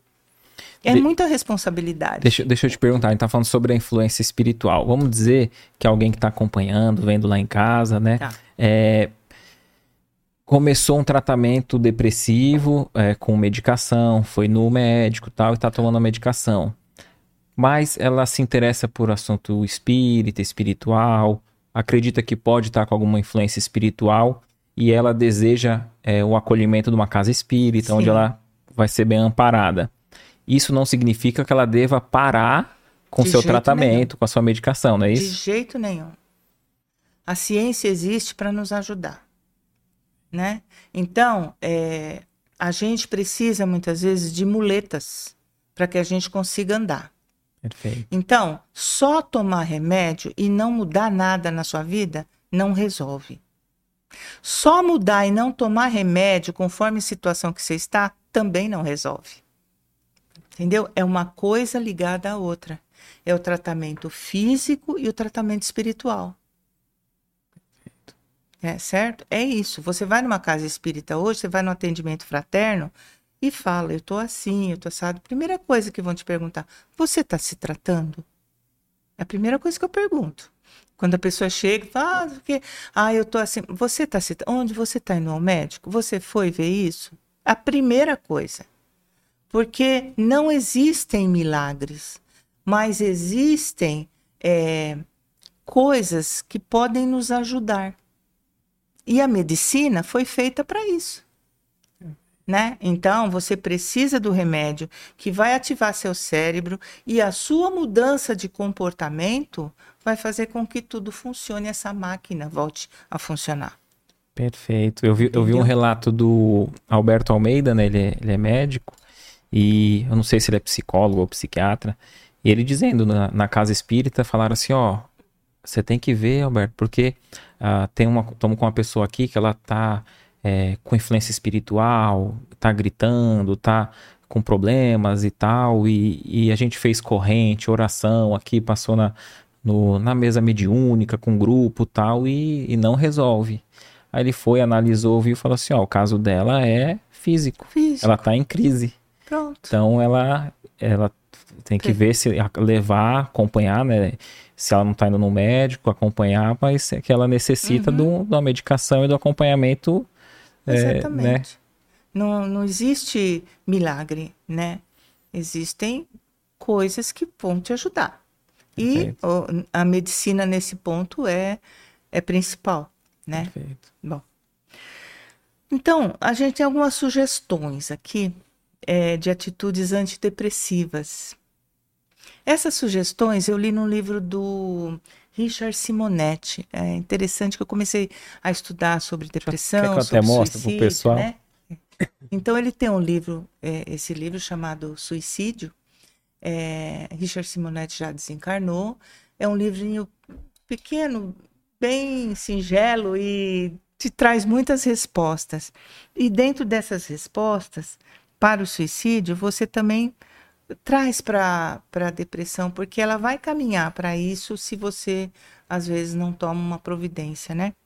Então, primeira coisa, a gente precisa ressignificar os acontecimentos da vida. Aquilo que a gente falou, o que acontece com você, às vezes o meu olhar é diferente. O que é isso? É ressignificação. Tá? Aquilo que acontece, a gente precisa mudar o olhar daquela situação. Eu não, eu não posso ficar só olhando pelo ângulo do desespero, pelo ângulo da tristeza. Eu preciso sair dessa minha visão e olhar por um outro ângulo. É tipo assim, sair de, de dentro de mim e olhar do lado de fora, né? Como se não fosse comigo. É, às vezes um, alguém traz um problema para você e o seu olhar é diferente da pessoa, e às vezes você acha a solução, Sim. porque você não está no problema. Então, às vezes a gente está num problema que você não vê solução. Tenta sair dele, ver como uma pessoa de fora. Tem, tem uma frasezinha simples que eu ouvi há pouco tempo que eu gosto muito. É, é, a gente só vê a ilha quando não tá na ilha, né? Isso, isso. É isso mesmo. Você estando na ilha, você não consegue. Sai da ilha e olha de fora para dentro, para você ver que existe solução. Sair da posição de vítima das circunstâncias e assumir o papel de dirigente do seu próprio destino. Tá? Eu sou infeliz porque tudo acontece comigo, porque eu sou. Não, você não é. Deus não dá uma carga maior do que a gente pode carregar. Muito pelo contrário, ele dá uma carga menor, porque ele sabe que a gente não consegue chegar no máximo da gente, no melhor de mim, Sim, né? Então sim. ele sempre dá alguma coisa a menos do que você pode carregar. Então, ser vítima não te leva a nada, né? Perfeito.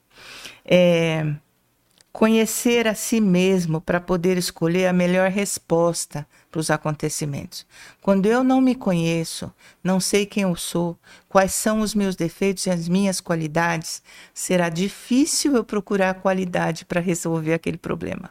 Perfeito. Entendeu? Então eu preciso me conhecer. Porque às vezes o, o conhece-te a ti mesmo, às vezes a gente só pensa em cavocar problema dentro do nosso íntimo, né? Não. E às vezes a gente entra num- numa situação que fala assim, meu, parece que eu tô pior do que quando eu comecei. Exatamente. Então essa reforma íntima tá, Não tá dura. E às vezes, é- às vezes a gente tem potencialidades, Muita, a gente tem muita. coisa boa que o outro não valoriza e a gente também esquece de... Esquece de se valorizar. É, Saber o que é de melhor, o que há de melhor em você. Sempre isso. Porque quando você sabe o que há de melhor em você, você vê que o que há de pior não é tão importante. Pode ser resolvido, porque você já conseguiu coisas boas, né? Então, é isso importante. E desenvolver a capacidade de perdoar e amar. Não só ao próximo, a si mesmo perfeito. tá? Porque às vezes a gente fala muito de perdoar o outro e esquece que a gente precisa se perdoar também. A gente fala muito de amar ao próximo e esquece de se amar. Quem entra num processo depressivo esqueceu de se amar. Sabe? E se você não consegue se amar, você não ama ninguém. Porque você não sabe o que é amor Perfeito. né? Então, é, libertar-se das mágoas, dos traumas, aquilo que a gente falou, vingança, mágoa, tô chateado, né? São sentimentos que levam para o poço da depressão, esses sentimentos.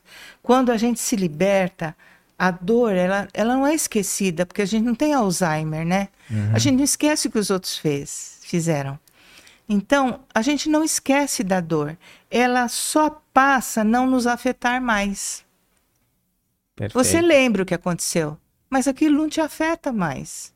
Que bom, você se livrou, Perfeito. né? É isso. Não é esquecer, é modificar o sentimento. E esse lado espiritual ajuda a gente se Muito. pôr acima do problema, né? Exatamente. Acho que o evangelho até diz, né, que a gente é como se fosse um uma criança que tem um brinquedo e alguém quebra ou ou tira de você esse brinquedo, você não tem um olhar mais para nada. Só para aquilo. Pra aquilo. É isso. E aí é um olhar infantil. Infantil. E a, e a gente, com o nosso imediatismo de uma única existência, tem problemas que eu acho que nossos mentores, aqueles espíritos que já estão desvinculados da, da Terra, né? Olha e vê a gente como uma criancinha, né? Sim. Olha, ele tá fazendo um, Ele tá um fazendo chabu porque nada. bateram no carro. É, isso mesmo. Meu, mas. É desse jeito. E isso às vezes pode levar até um homicídio, um Nossa, assassinato. uma coisa mais séria, né? né? É. É aquela história. Quando você guarda mágoa, ressentimento, trauma, lembre-se que o poder sobre a sua vida é transferido para o outro, que vai dominar os seus pensamentos. Que você vai ficar pensando o tempo todo naquilo. Então, você deu a sua vida para o outro, né?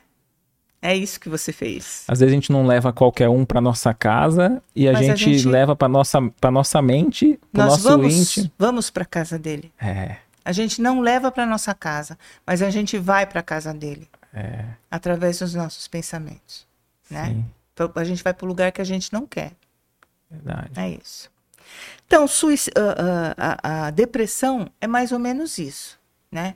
É você mudar hábitos, entender que você pode dominar aquilo, procurar ajuda, tanto material como espiritual. A terapia é uma coisa maravilhosa, né? Apesar de muitos acharem que é coisa de doido, não é, é uma coisa maravilhosa. É uma forma de você falar sobre você, você se descobrir, você se achar, você saber quem você é. Vem dentro de tudo aquilo que a gente conversou aqui, saber os seus pontos positivos, os negativos, os porquês, né? E começar a dominar a sua vida. Então, gente, tá aí para nós, né? É só você se dispor a, a, a usar Sim, né? verdade. Essa questão da depressão.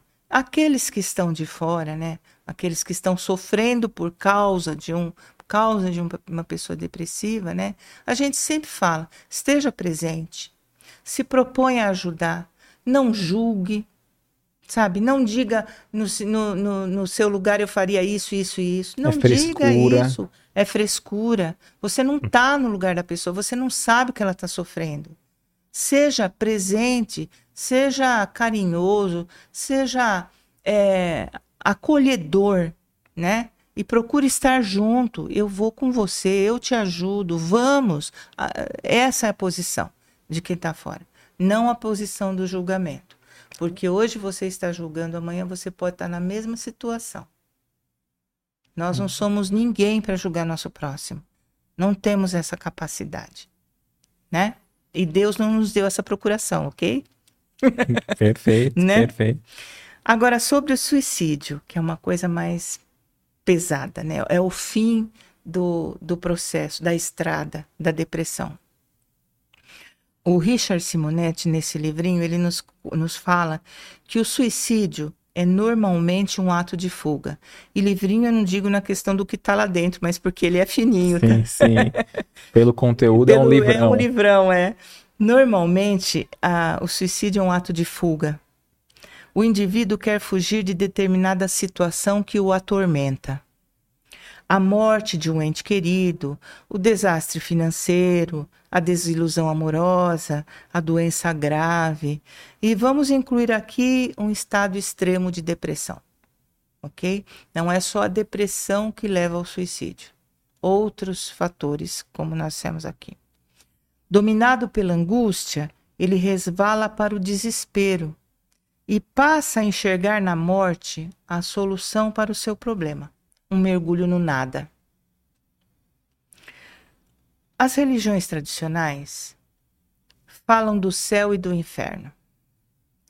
O suicídio é um pecado mortal punido com o sofrimento eterno, tá? Então, viemos várias encarnações sendo acreditando nisso. Sim. Beleza. Só que isso não dá uma visão objetiva do futuro no além. né? Não dá uma visão objetiva. Ah, o céu, o inferno. Se for bom, vou pro céu. Sou ruim, vou pro inferno. Me suicidei, vou pro inferno. Tá. É, Para quem aceita sem contestar, beleza, isso é suficiente. tá? Tá bom assim, eu aceito e acabou. Ótimo. Mas para quem busca explicações substanciais sobre as coisas, é, para quem está acostumado a passar as coisas pelo crivo da razão, raciocinar sobre as coisas, filosofar sobre a vida. Quem, quem acredita que penso, logo existo, né? Que não tem essa fé cega nos dogmas religiosos, tudo isso é fantasia. Percebe? Então, é me melhor acreditar no nada do que acreditar em fantasia. Percebe?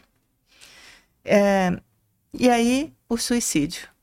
Porque isso aí é conversinha de criança. Não existe. Vou acabar com isso. A doutrina espírita nos abre esse véu da espiritualidade e mostra as consequências dos nossos atos, porque é uma lei divina, é a lei de causas e efeitos. Aquilo que você dá causa tem um efeito. Então, para o suicida, a mais apavorante constatação após ele se suicidar é a de que ele não morreu. É, ele continua lúcido, continua vivo, sentindo e sofrendo. E agora ele está numa situação mil vezes mais acentuada do que antes. O sofrimento dele é muito maior. Porque se aquele problema que ele não tinha solução, aparentemente, ele viu a solução no suicídio, ele vê que ele não resolveu não, ele e ainda... acordou. Oi, eu não e ainda morri? piorou muito mais, né? É, aquela situação. Mas eu não morri? Né? Piorou muito mais, porque ele ainda tem ainda tem aquela situação que ele não conseguiu resolver e tem todo o efeito do que ele deu causa. Ok? Por quê? Quando a gente encarna, a gente possui dois corpos, como eu já falei: o perispírito e o corpo físico. Beleza. O perispírito é a vestimenta do espírito e vai acompanhar, é, vai servir de intermediário entre as ações do espírito e o resultado delas no corpo físico. Porque não é o corpo que se mata, é o espírito. Né? Então, o suicídio não é um problema do corpo, o corpo não pensa. Tanto é que quando você morre, seu corpo está lá. Acabou. O seu espírito é que, que segue. Então, nós somos um espírito que tem um corpo. E quando, e quando a pessoa faz o mal para ela própria e lesa o seu corpo físico, o corpo espiritual também é lesado. Exatamente, porque ele é o intermediário.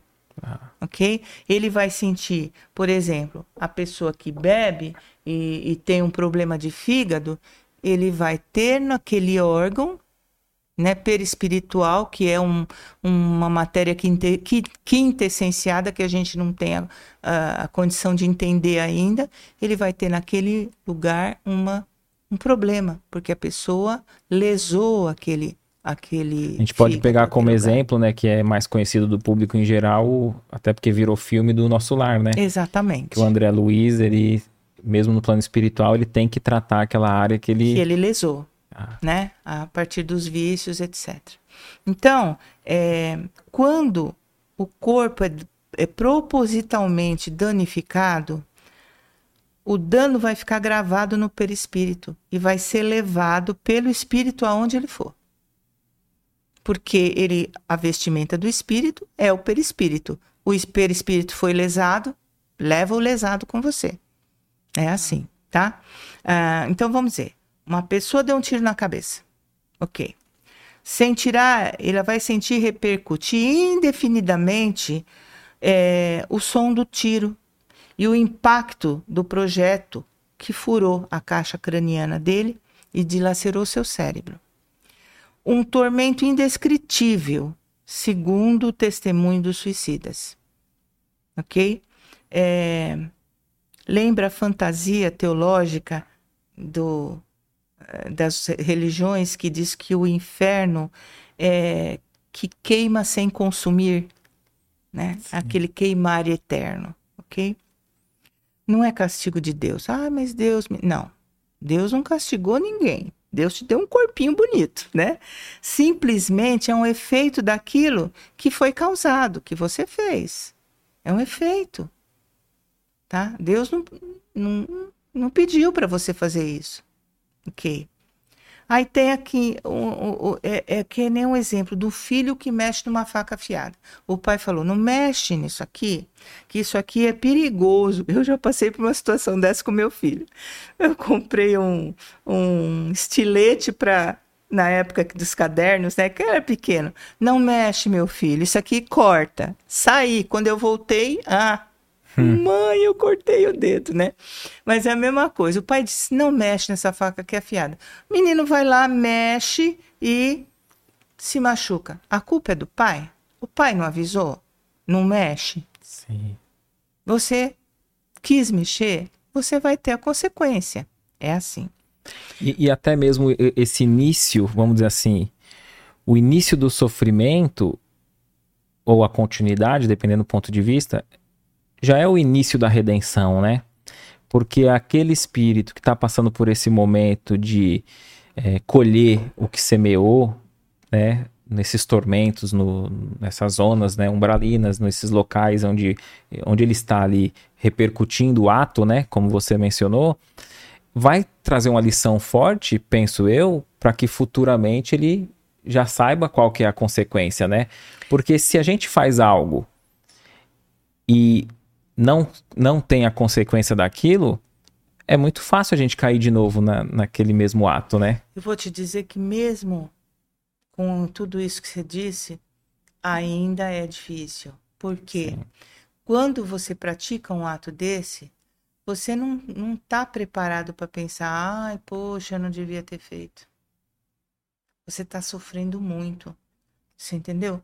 Então, assim, é um sofrimento que pode lá na frente se transformar numa modificação moral. Sim. Porque ele vai lembrar de tudo que ele sofreu. Já vai estar Mas, equilibrado para ter uma reflexão, exatamente. né? Exatamente. Mas no momento do é suicídio, só é só dor. Entendeu? É duro dizer isso, mas é a realidade, né? A gente uhum. não pode adorar a pílula. Sim. E, e esse momento, normalmente é um momento de muita revolta, né? Porque ele tentou fazer uma coisa achando que ia se livrar e não se livrou, só piorou. E não existe milagre, porque aquilo que ele estragou está estragado. Entendeu? O dano que ele causou no perispírito está ali, danificado. Não existe milagre. Não existe, ah, mas eu me arrependi, mas o dano está causado. Você você construiu um prédio, um exemplo, uhum. e você não, não fez as bases é, suficientemente fortes para segurar. E ele desmoronou. E aí, tem algum, tem algum milagre para esse uhum. prédio voltar a subir? Não tem. É só você começar do zero de novo. Entendeu? É isso. E, e, tem que recolher os escombros. Recolher os escombros, esse é o mais difícil. É. Entendeu? Então, é, quando. A gente, sempre a gente fala, meu Deus, não faça, não faça, porque você vai, vai, aquilo vai repercutir na sua, na sua, no seu caminhar evolutivo por muito tempo, muito tempo. E, e muitas vezes não por uma encarnação só. E às vezes, até, e às vezes até essa dor física também tem a dor moral, né? É. Porque eu penso aquele que fala, não, não acredito em nada, aquele que passou uma vida toda até desdenhando dos religiosos, achando que, ah, você acredita porque você não tem intelecto, é inferior, uhum. mas é o sábio sabe que, que não tem é nada, é matéria, é. acabou, tal. E eu imagino assim, às vezes a gente não é tão teimoso num ponto de vista de coisas simples, né? Sim. Num dia a dia, às vezes a gente é Sim. é relutante, não, e, e, e, defende um ponto de vista com e dentes, e aquilo é uma verdade. Eu fico imaginando também esse, é, é, esse choque. É um choque. Da pessoa é, ver e falar, meu, a minha vida inteira, então eu estava equivocado. É. A vida prossegue. É. Isso ele só vai perceber depois. Depois, porque naquele momento que ele que ele é. acorda, né? Acorda. Desperta. Ele fala: Eu não morri. Sim. Eu não morri. Entendeu? Então, é, até ele tomar essa consciência é um processo. Sim, é sim. É um processo. Tá. Então, o que, que acontece? É, a gente tem vários testemunhos de espíritos suicidas. Eu trouxe aqui um do livro Céu e Inferno, O livro Céu e Inferno é um livro de Allan Kardec muito interessante. E ele traz testemunhos de espíritos em várias situações: espíritos felizes, espíritos medianos, espíritos infelizes, e traz vários é, depoimentos de espíritos suicidas. E eu achei muito interessante, e eu, eu, eu vou ler aqui para vocês, tá? Então, no livro Céu e Inferno, Allan Kardec, vamos encontrar vários relatos de espíritos que enveredaram por essa estrada.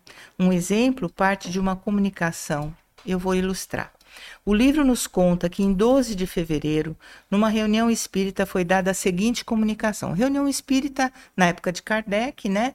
Uh, tinham médiums e os médiums recebiam os espíritos, como ainda existe em, em vários centros, né?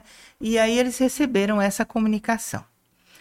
E o, e o Espírito dizia o seguinte: Será que tereis compaixão de um pobre miserável que sofre há muito tempo torturas tão cruéis? Ó, oh, o vazio, o espaço.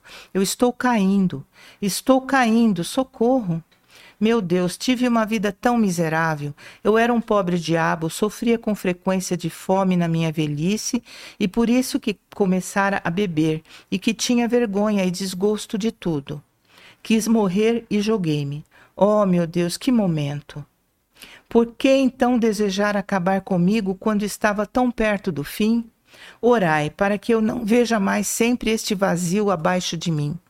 Vou me despedaçar nessas pedras. Suplico-vos, vós que conheceis as misérias daqueles que já não estão aqui embaixo. Dirijo-me a vós, embora não me conheçais, porque sofro tanto. François Simon Louvet. Aí veio uma outra comunicação que era o guia do médium. Esse que acaba de se dirigir a ti, meu filho, é um pobre desgraçado que tinha uma prova de miséria na terra, mas o desgosto tomou conta dele.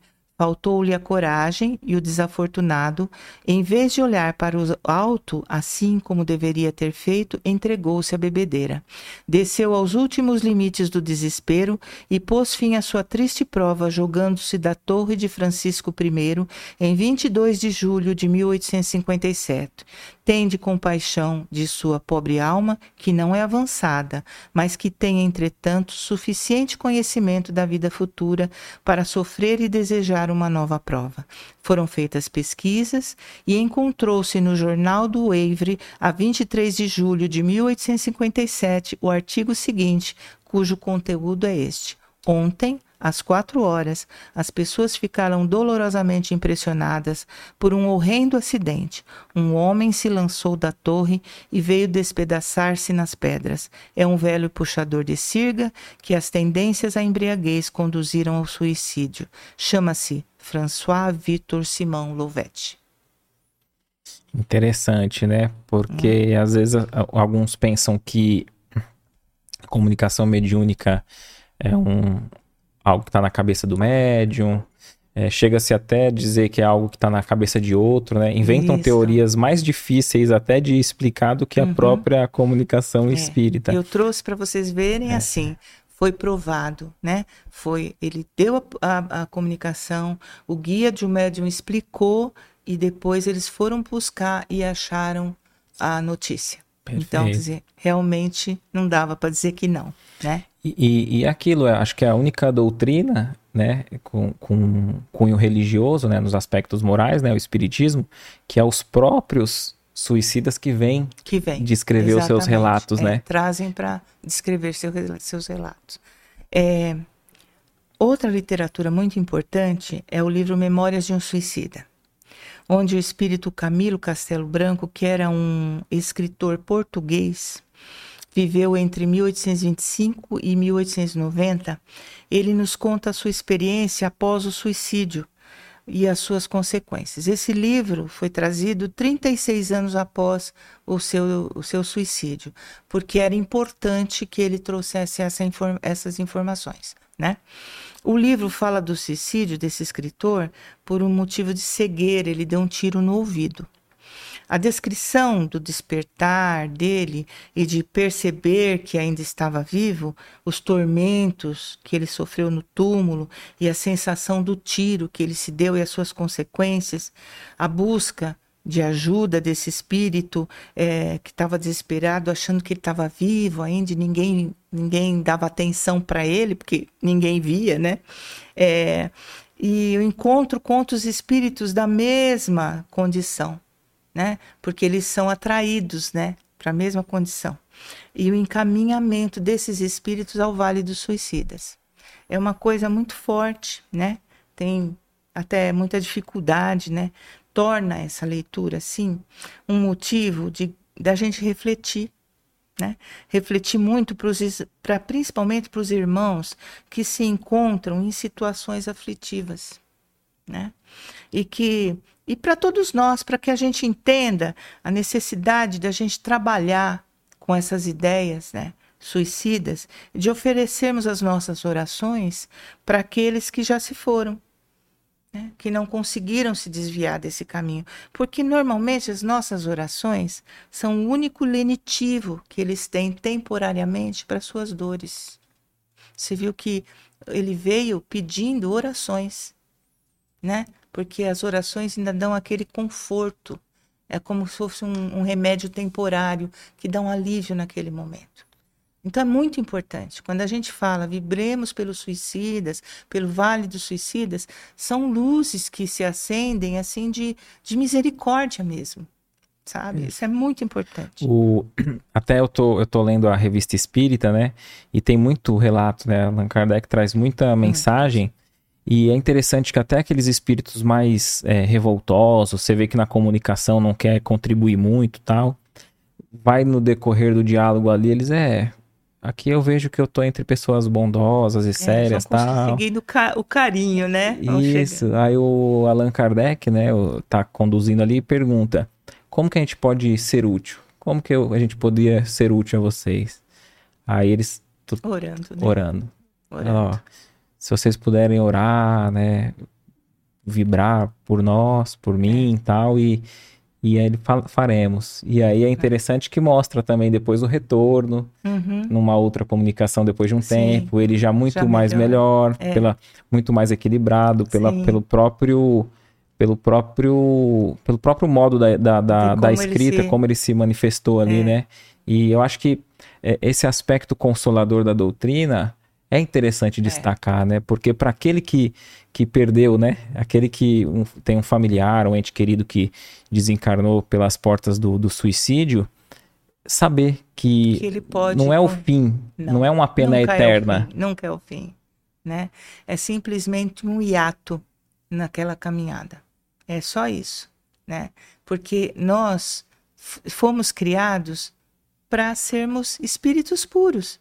Não importa o que a gente vai passar na caminhada, mas nós vamos chegar lá, todos, né? É. Deus cria incessantemente. E, e, Deus, Deus seria muito duro se não nos desse outras chances, Outra né? Outra chance. Não seria misericordioso, é. né? É isso. Então, assim, passos que a gente precisa evitar. Alimentar a ideia de que seria melhor morrer. Ah, eu prefiro morrer. Para com isso pensamento, esses pensamentos abrem portas para influências de espíritos obsessores, que vão ficar, morre mesmo, vai, faz, faz, entendeu? Dois, imaginar que a gente pode mudar o nosso destino, tomando a iniciativa que Deus não tomou. Ah, eu não aguento mais porque Deus não foi bom para mim, porque se, essa cruz é muito pesada. Como eu já disse, Deus não dá tudo que você pede. Quando a gente está lá no plano espiritual, a gente vê tanto que deve, a gente fala, ah, lá para os amigos espirituais que vão programar a nossa encarnação. Não, eu, eu vou, eu aguento, eu quero, e eles falam, hum, acho que não, hein? Vamos dar um pouquinho menos, Sim. porque não para que dar tudo? E se não aguentar, né? Sim. Vamos diminuir um pouquinho. Sempre a nossa carga não é o máximo que a gente aguenta. Nunca é. Assumir que quem quer morrer não quer achar uma saída para a vida. Entendeu? É, se eu morrer, eu, é, é o fim. Não é.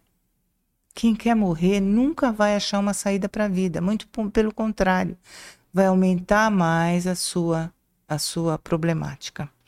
E o passo final, né? A consumação da ideia vai te levar para um buraco negro do qual você vai levar séculos para sair. Séculos. Séculos no nosso tempo, né? E a gente tem alguns carinhos de Deus, que Deus é o cara, né? Ele, ele trouxe para nós uns carinhos, assim, que é para a gente conseguir passar por todas essas dificuldades que a gente tem na vida. Deus ele é tão sábio que ele colocou no nosso organismo físico, material, substâncias hormonais que nos dê prazer. E isso se chama a química da felicidade. A dopamina é um hormônio que você vai ganhar quando você dormir bem, quando você fizer exercícios, comemorar suas conquistas. A dopamina ela toma conta do seu cérebro, te dá prazer. A serotonina é outro hormônio que ele vai acontecer quando você aprender a agradecer todos os dias. Quando você levanta de manhã, abre a janela e fala: Ai, obrigado, meu Deus, por mais um dia de vida que dá uma alegria, um prazer. Isso é a serotonina tomando conta de você, né? É, aprender a olhar a natureza com prazer, né? E recordar momentos felizes. Que a gente sempre recorda coisa ruim, né? Ah, porque quando. Não, recorda coisa boa. Coisa ruim não é para ser recordada, é para ser esquecida, né? E eu estava até vendo, acredito que seja real, né? Que o nosso cérebro não distingue é, fato real do presente de pensamento, né? Exatamente. E de lembranças e memórias. Então, quando a gente busca uma memória negativa, Ele... tem um efeito descarga no momento, naquela ao, hora, né? A gente é. é como se a gente estivesse revivendo. Revivendo. Lembrar tá algo é, é viver, momento. reviver ali é, é viver é. novamente, né? novamente, né? Exatamente. Então, por que não coisas boas, coisas positivas, positivas, né? Você vai viver, continuar revivendo aqueles momentos bons, né? Endorfina é outro hormônio que quem tem hobbies consegue. Quando você ri com pessoas que você gosta, a endorfina toma conta de você, né? Cantar, dançar, coisas boas de se fazer. E a ocitocina. A ocitocina, quando você medita, quando você abraça uma pessoa, ela libera no seu organismo. Quando você faz atos de generosidade, doar, ser caridoso. Você se sente tão bem que você se sente às vezes melhor do que aquele que está recebendo. Já percebeu? Que coisa boa fazer o bem. Isso é ocitocina, se des eh, dando descarga no seu organismo, no seu cérebro. Isso são os presentes de Deus, né, pra gente. E assim, eu vou, eu sei que a gente vai continuar, mas eu quero fechar essa parte do suicídio com uma, uma coisa que eu, eu pensei não, pensaram para mim, né? Então, assim, se você está hoje com a gente e você tá tem uma dúvida se plantou aí na sua cabeça, na sua alma, escutando esse, essa nossa conversa sobre a continuação da vida após a morte e sobre a nossa responsabilidade sobre os nossos atos na nossa vida, eu já estou feliz, eu já me dou por feliz, porque eu sei que você não vai fazer aquilo que você não deve. Dizia Epiteto, Epiteto era um filósofo grego e eu adoro as coisas que ele dizia. Ele dizia assim: O que importa não é o que acontece com você, mas como você reage. É isso que importa. Então, que a gente possa ter boas reações e mesmo que você não acredite, você não siga, você acha que o espiritismo é uma coisa duvidosa, você não está afim de assumir essa responsabilidade de estudar, mas só se você ficou na dúvida, olha, será que isso pode acontecer? Tá ótimo. Perfeito. Excelente. Sabe o que eu queria destacar também, né, acrescentando? É, eu, achei interessante que a ocitocina, eu vi um, um rapaz dizendo, né, que aquele que faz um ato de, de amor, de caridade, descarrega Sim. nele. Aquele que recebe também. também. E aquele que presencia também. um ato também. Você então, viu que você chora às vezes? É, vendo uma pessoa ajudar outra? É, às vezes, ai, dá uma emoção, uma coisa boa, né? É, que a gente até se segura às vezes, Sim. porque ah, é feio chorar em público. É. Não é feio, não. Pode chorar. Brigada a murro pode, né? É, mas é, chorar em público é, de não. emoção, não. É. é. pois é, né? Fazer o quê? é, mas é isso mesmo. É uma coisa que contagia, né? A ocitocina é a, é a, a, a visão daquilo, ela contagia. Muito bom isso. O que eu queria dizer, você falando do, das, do que pode a pessoa fazer, né? E do suicídio, é, eu acho interessante a gente destacar também naqueles casos daqueles que está com saudade do ente querido, né? Sim. Então, um casal, um filho, independente, aquele que você ama muito e, e ele voltou primeiro que você para a pátria espiritual. Sim. Não será pelas portas do suicídio que a gente Não. vai até ele, né? Muito pelo contrário. As portas do suicídio vão te manter a uma distância secular desse ente querido porque você vai passar por todo esse processo de reconstrução, né?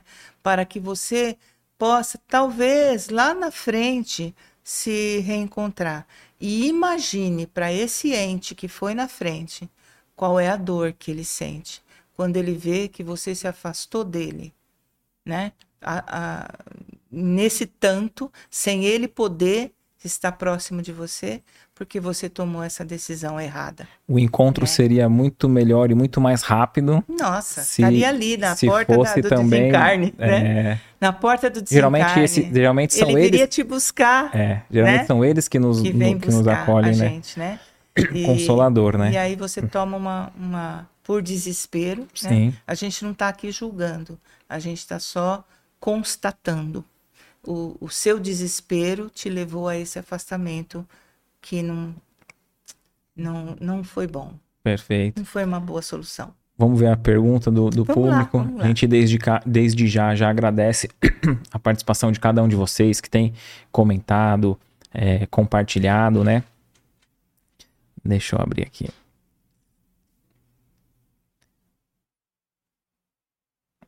Ó. Aqui no eu não sei em que contexto foi, né? A Joseli pergunta assim: virá espíritos evoluídos para auxiliar nessa cura? Não sei se é de algum momento específico que a gente estava dizendo, né?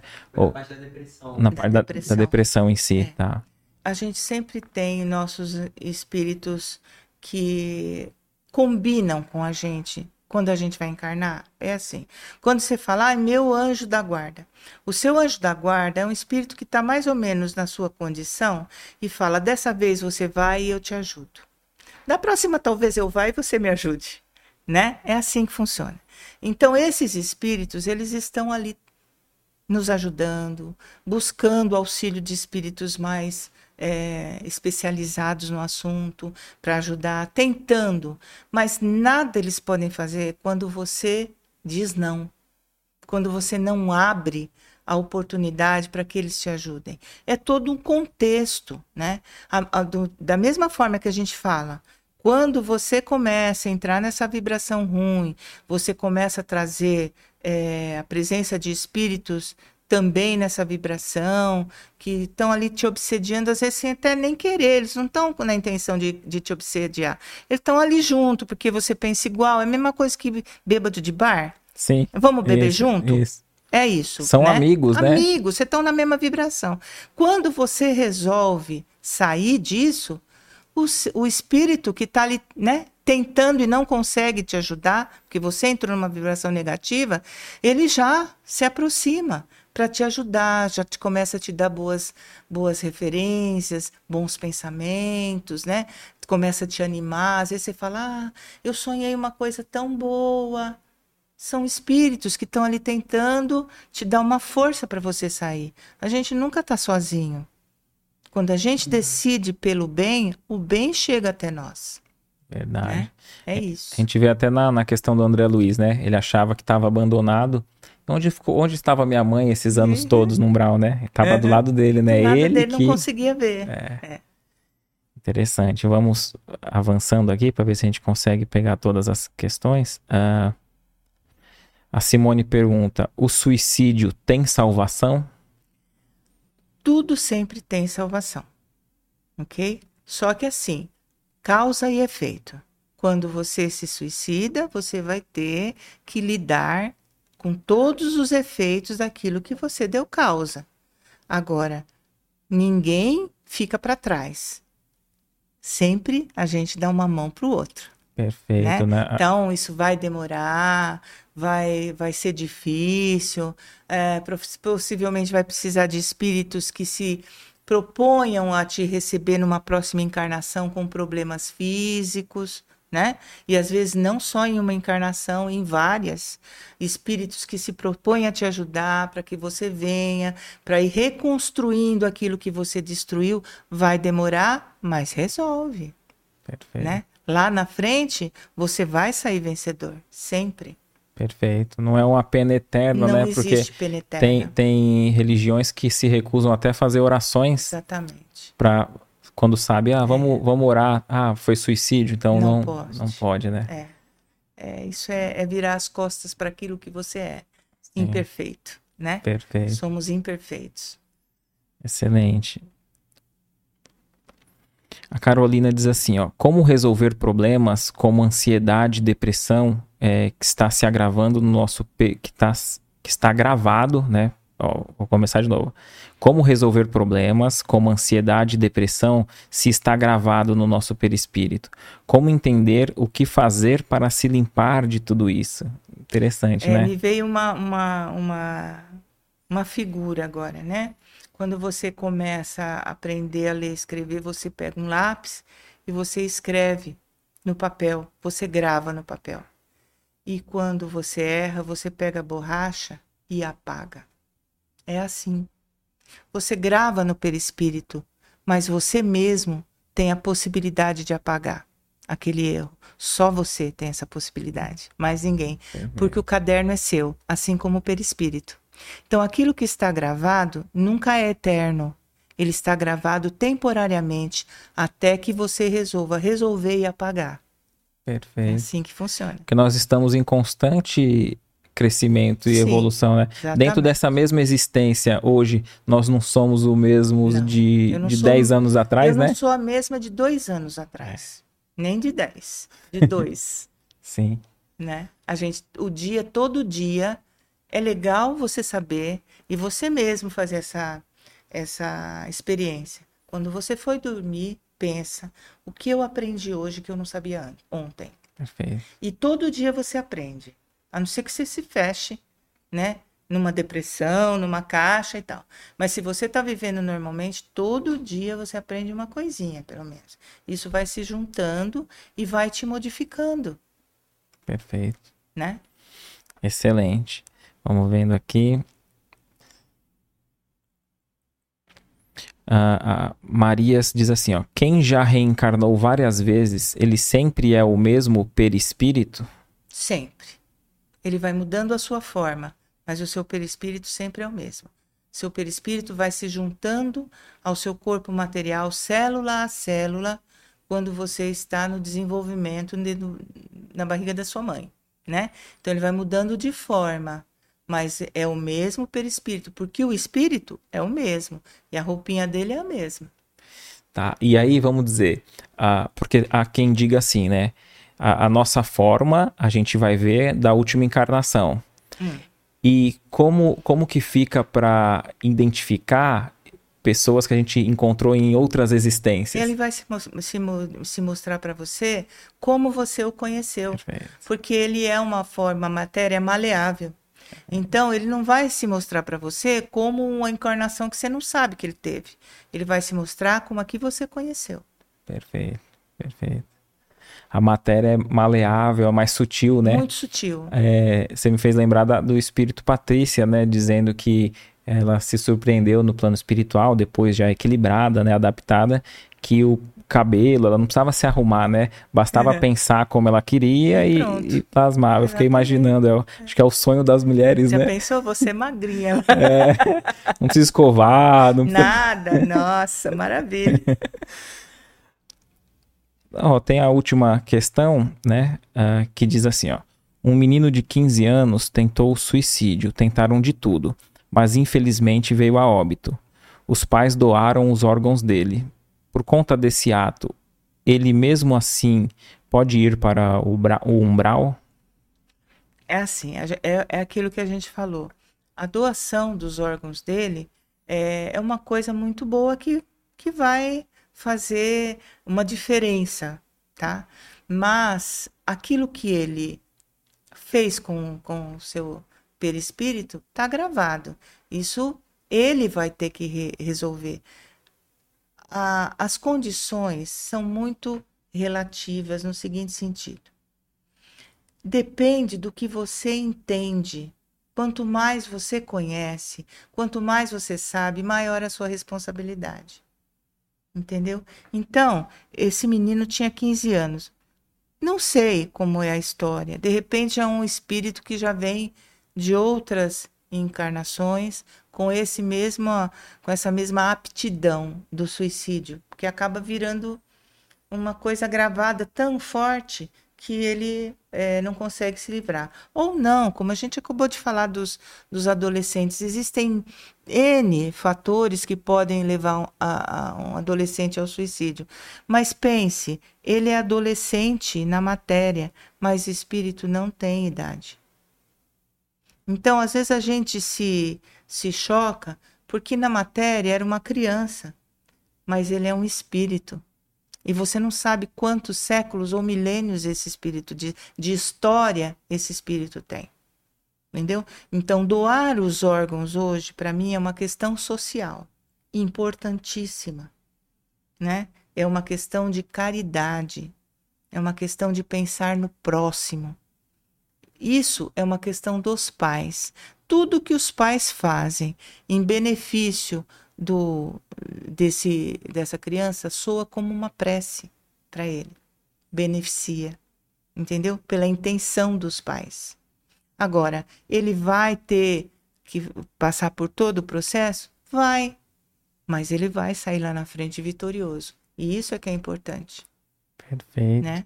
E o pensamento é vida, né? O pensamento e é vida. E eu penso que até aqueles que foram beneficiados com os órgãos, Também. só o ato de gratidão Sim, por aquele vai com onde, certeza. onde A como vida esse espírito inteira eles vão cada vez que pensarem que pensarem que eles receberam um órgão que trouxe a vida para eles, é uma prece que eles estão fazendo para si. Que vai chegar vai a chegar esse ser, como, onde como, quer que ele esteja, né? Aonde quer que ele esteja como um, um lenitivo. Sim, sim. Entendeu?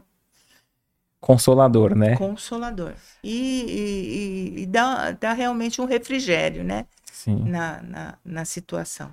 É, eu lembro do, do Divaldo falando do, da, da, irmã dele, né? Que, que foi suicida, depois reencarnou tal, e, e o Divaldo conta, né? Que Deus leva em conta o coração bondoso, né? Exatamente. Da, daquele ser, né? Então, tudo isso ameniza né? Sem dúvida. É, a gente, eu sempre costumo dizer o seguinte: cada caso é um caso, cada espírito é um espírito.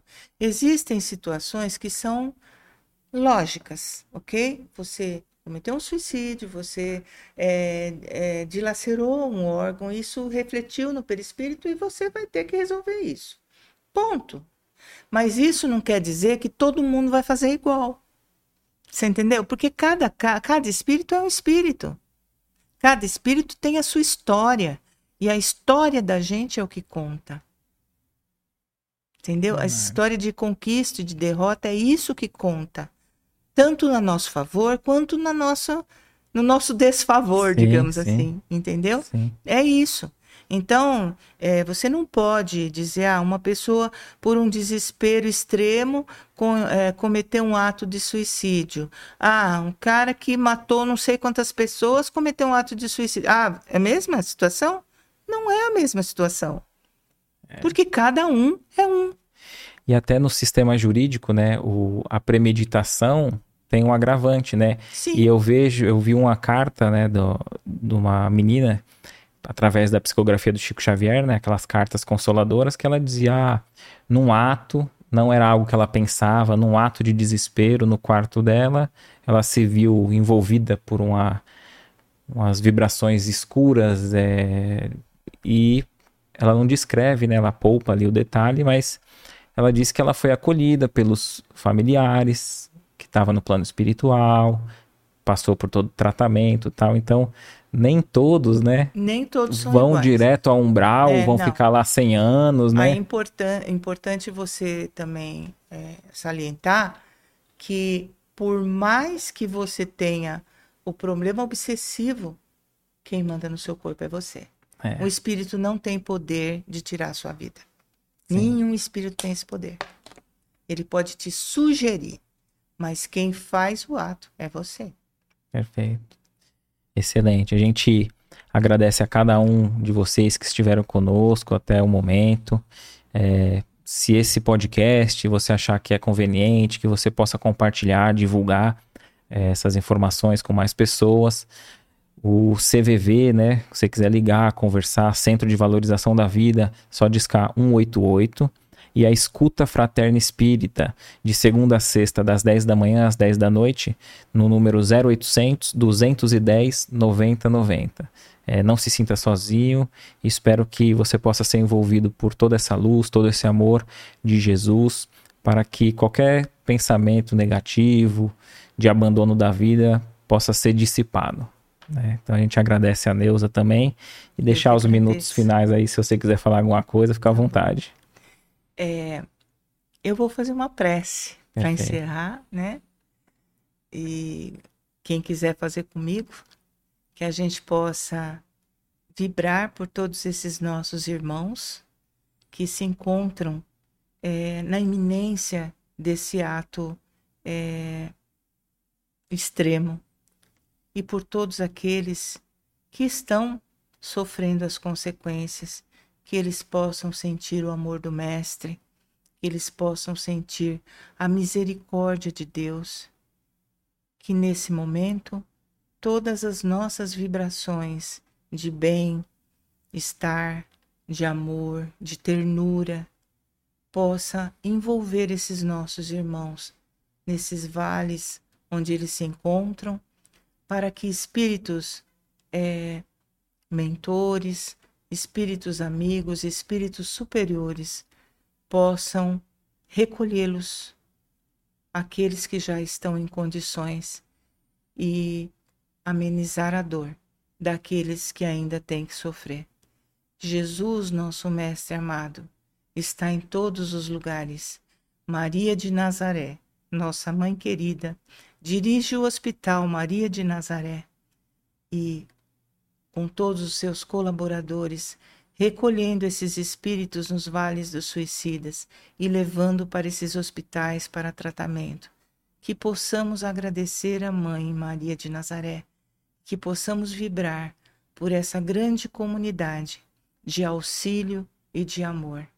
Sintam-se todos abençoados, sintam-se todos acarinhados e recebidos com muito carinho nessa estrada que se chama evolução, que Deus nos deu. Que assim seja. Amém.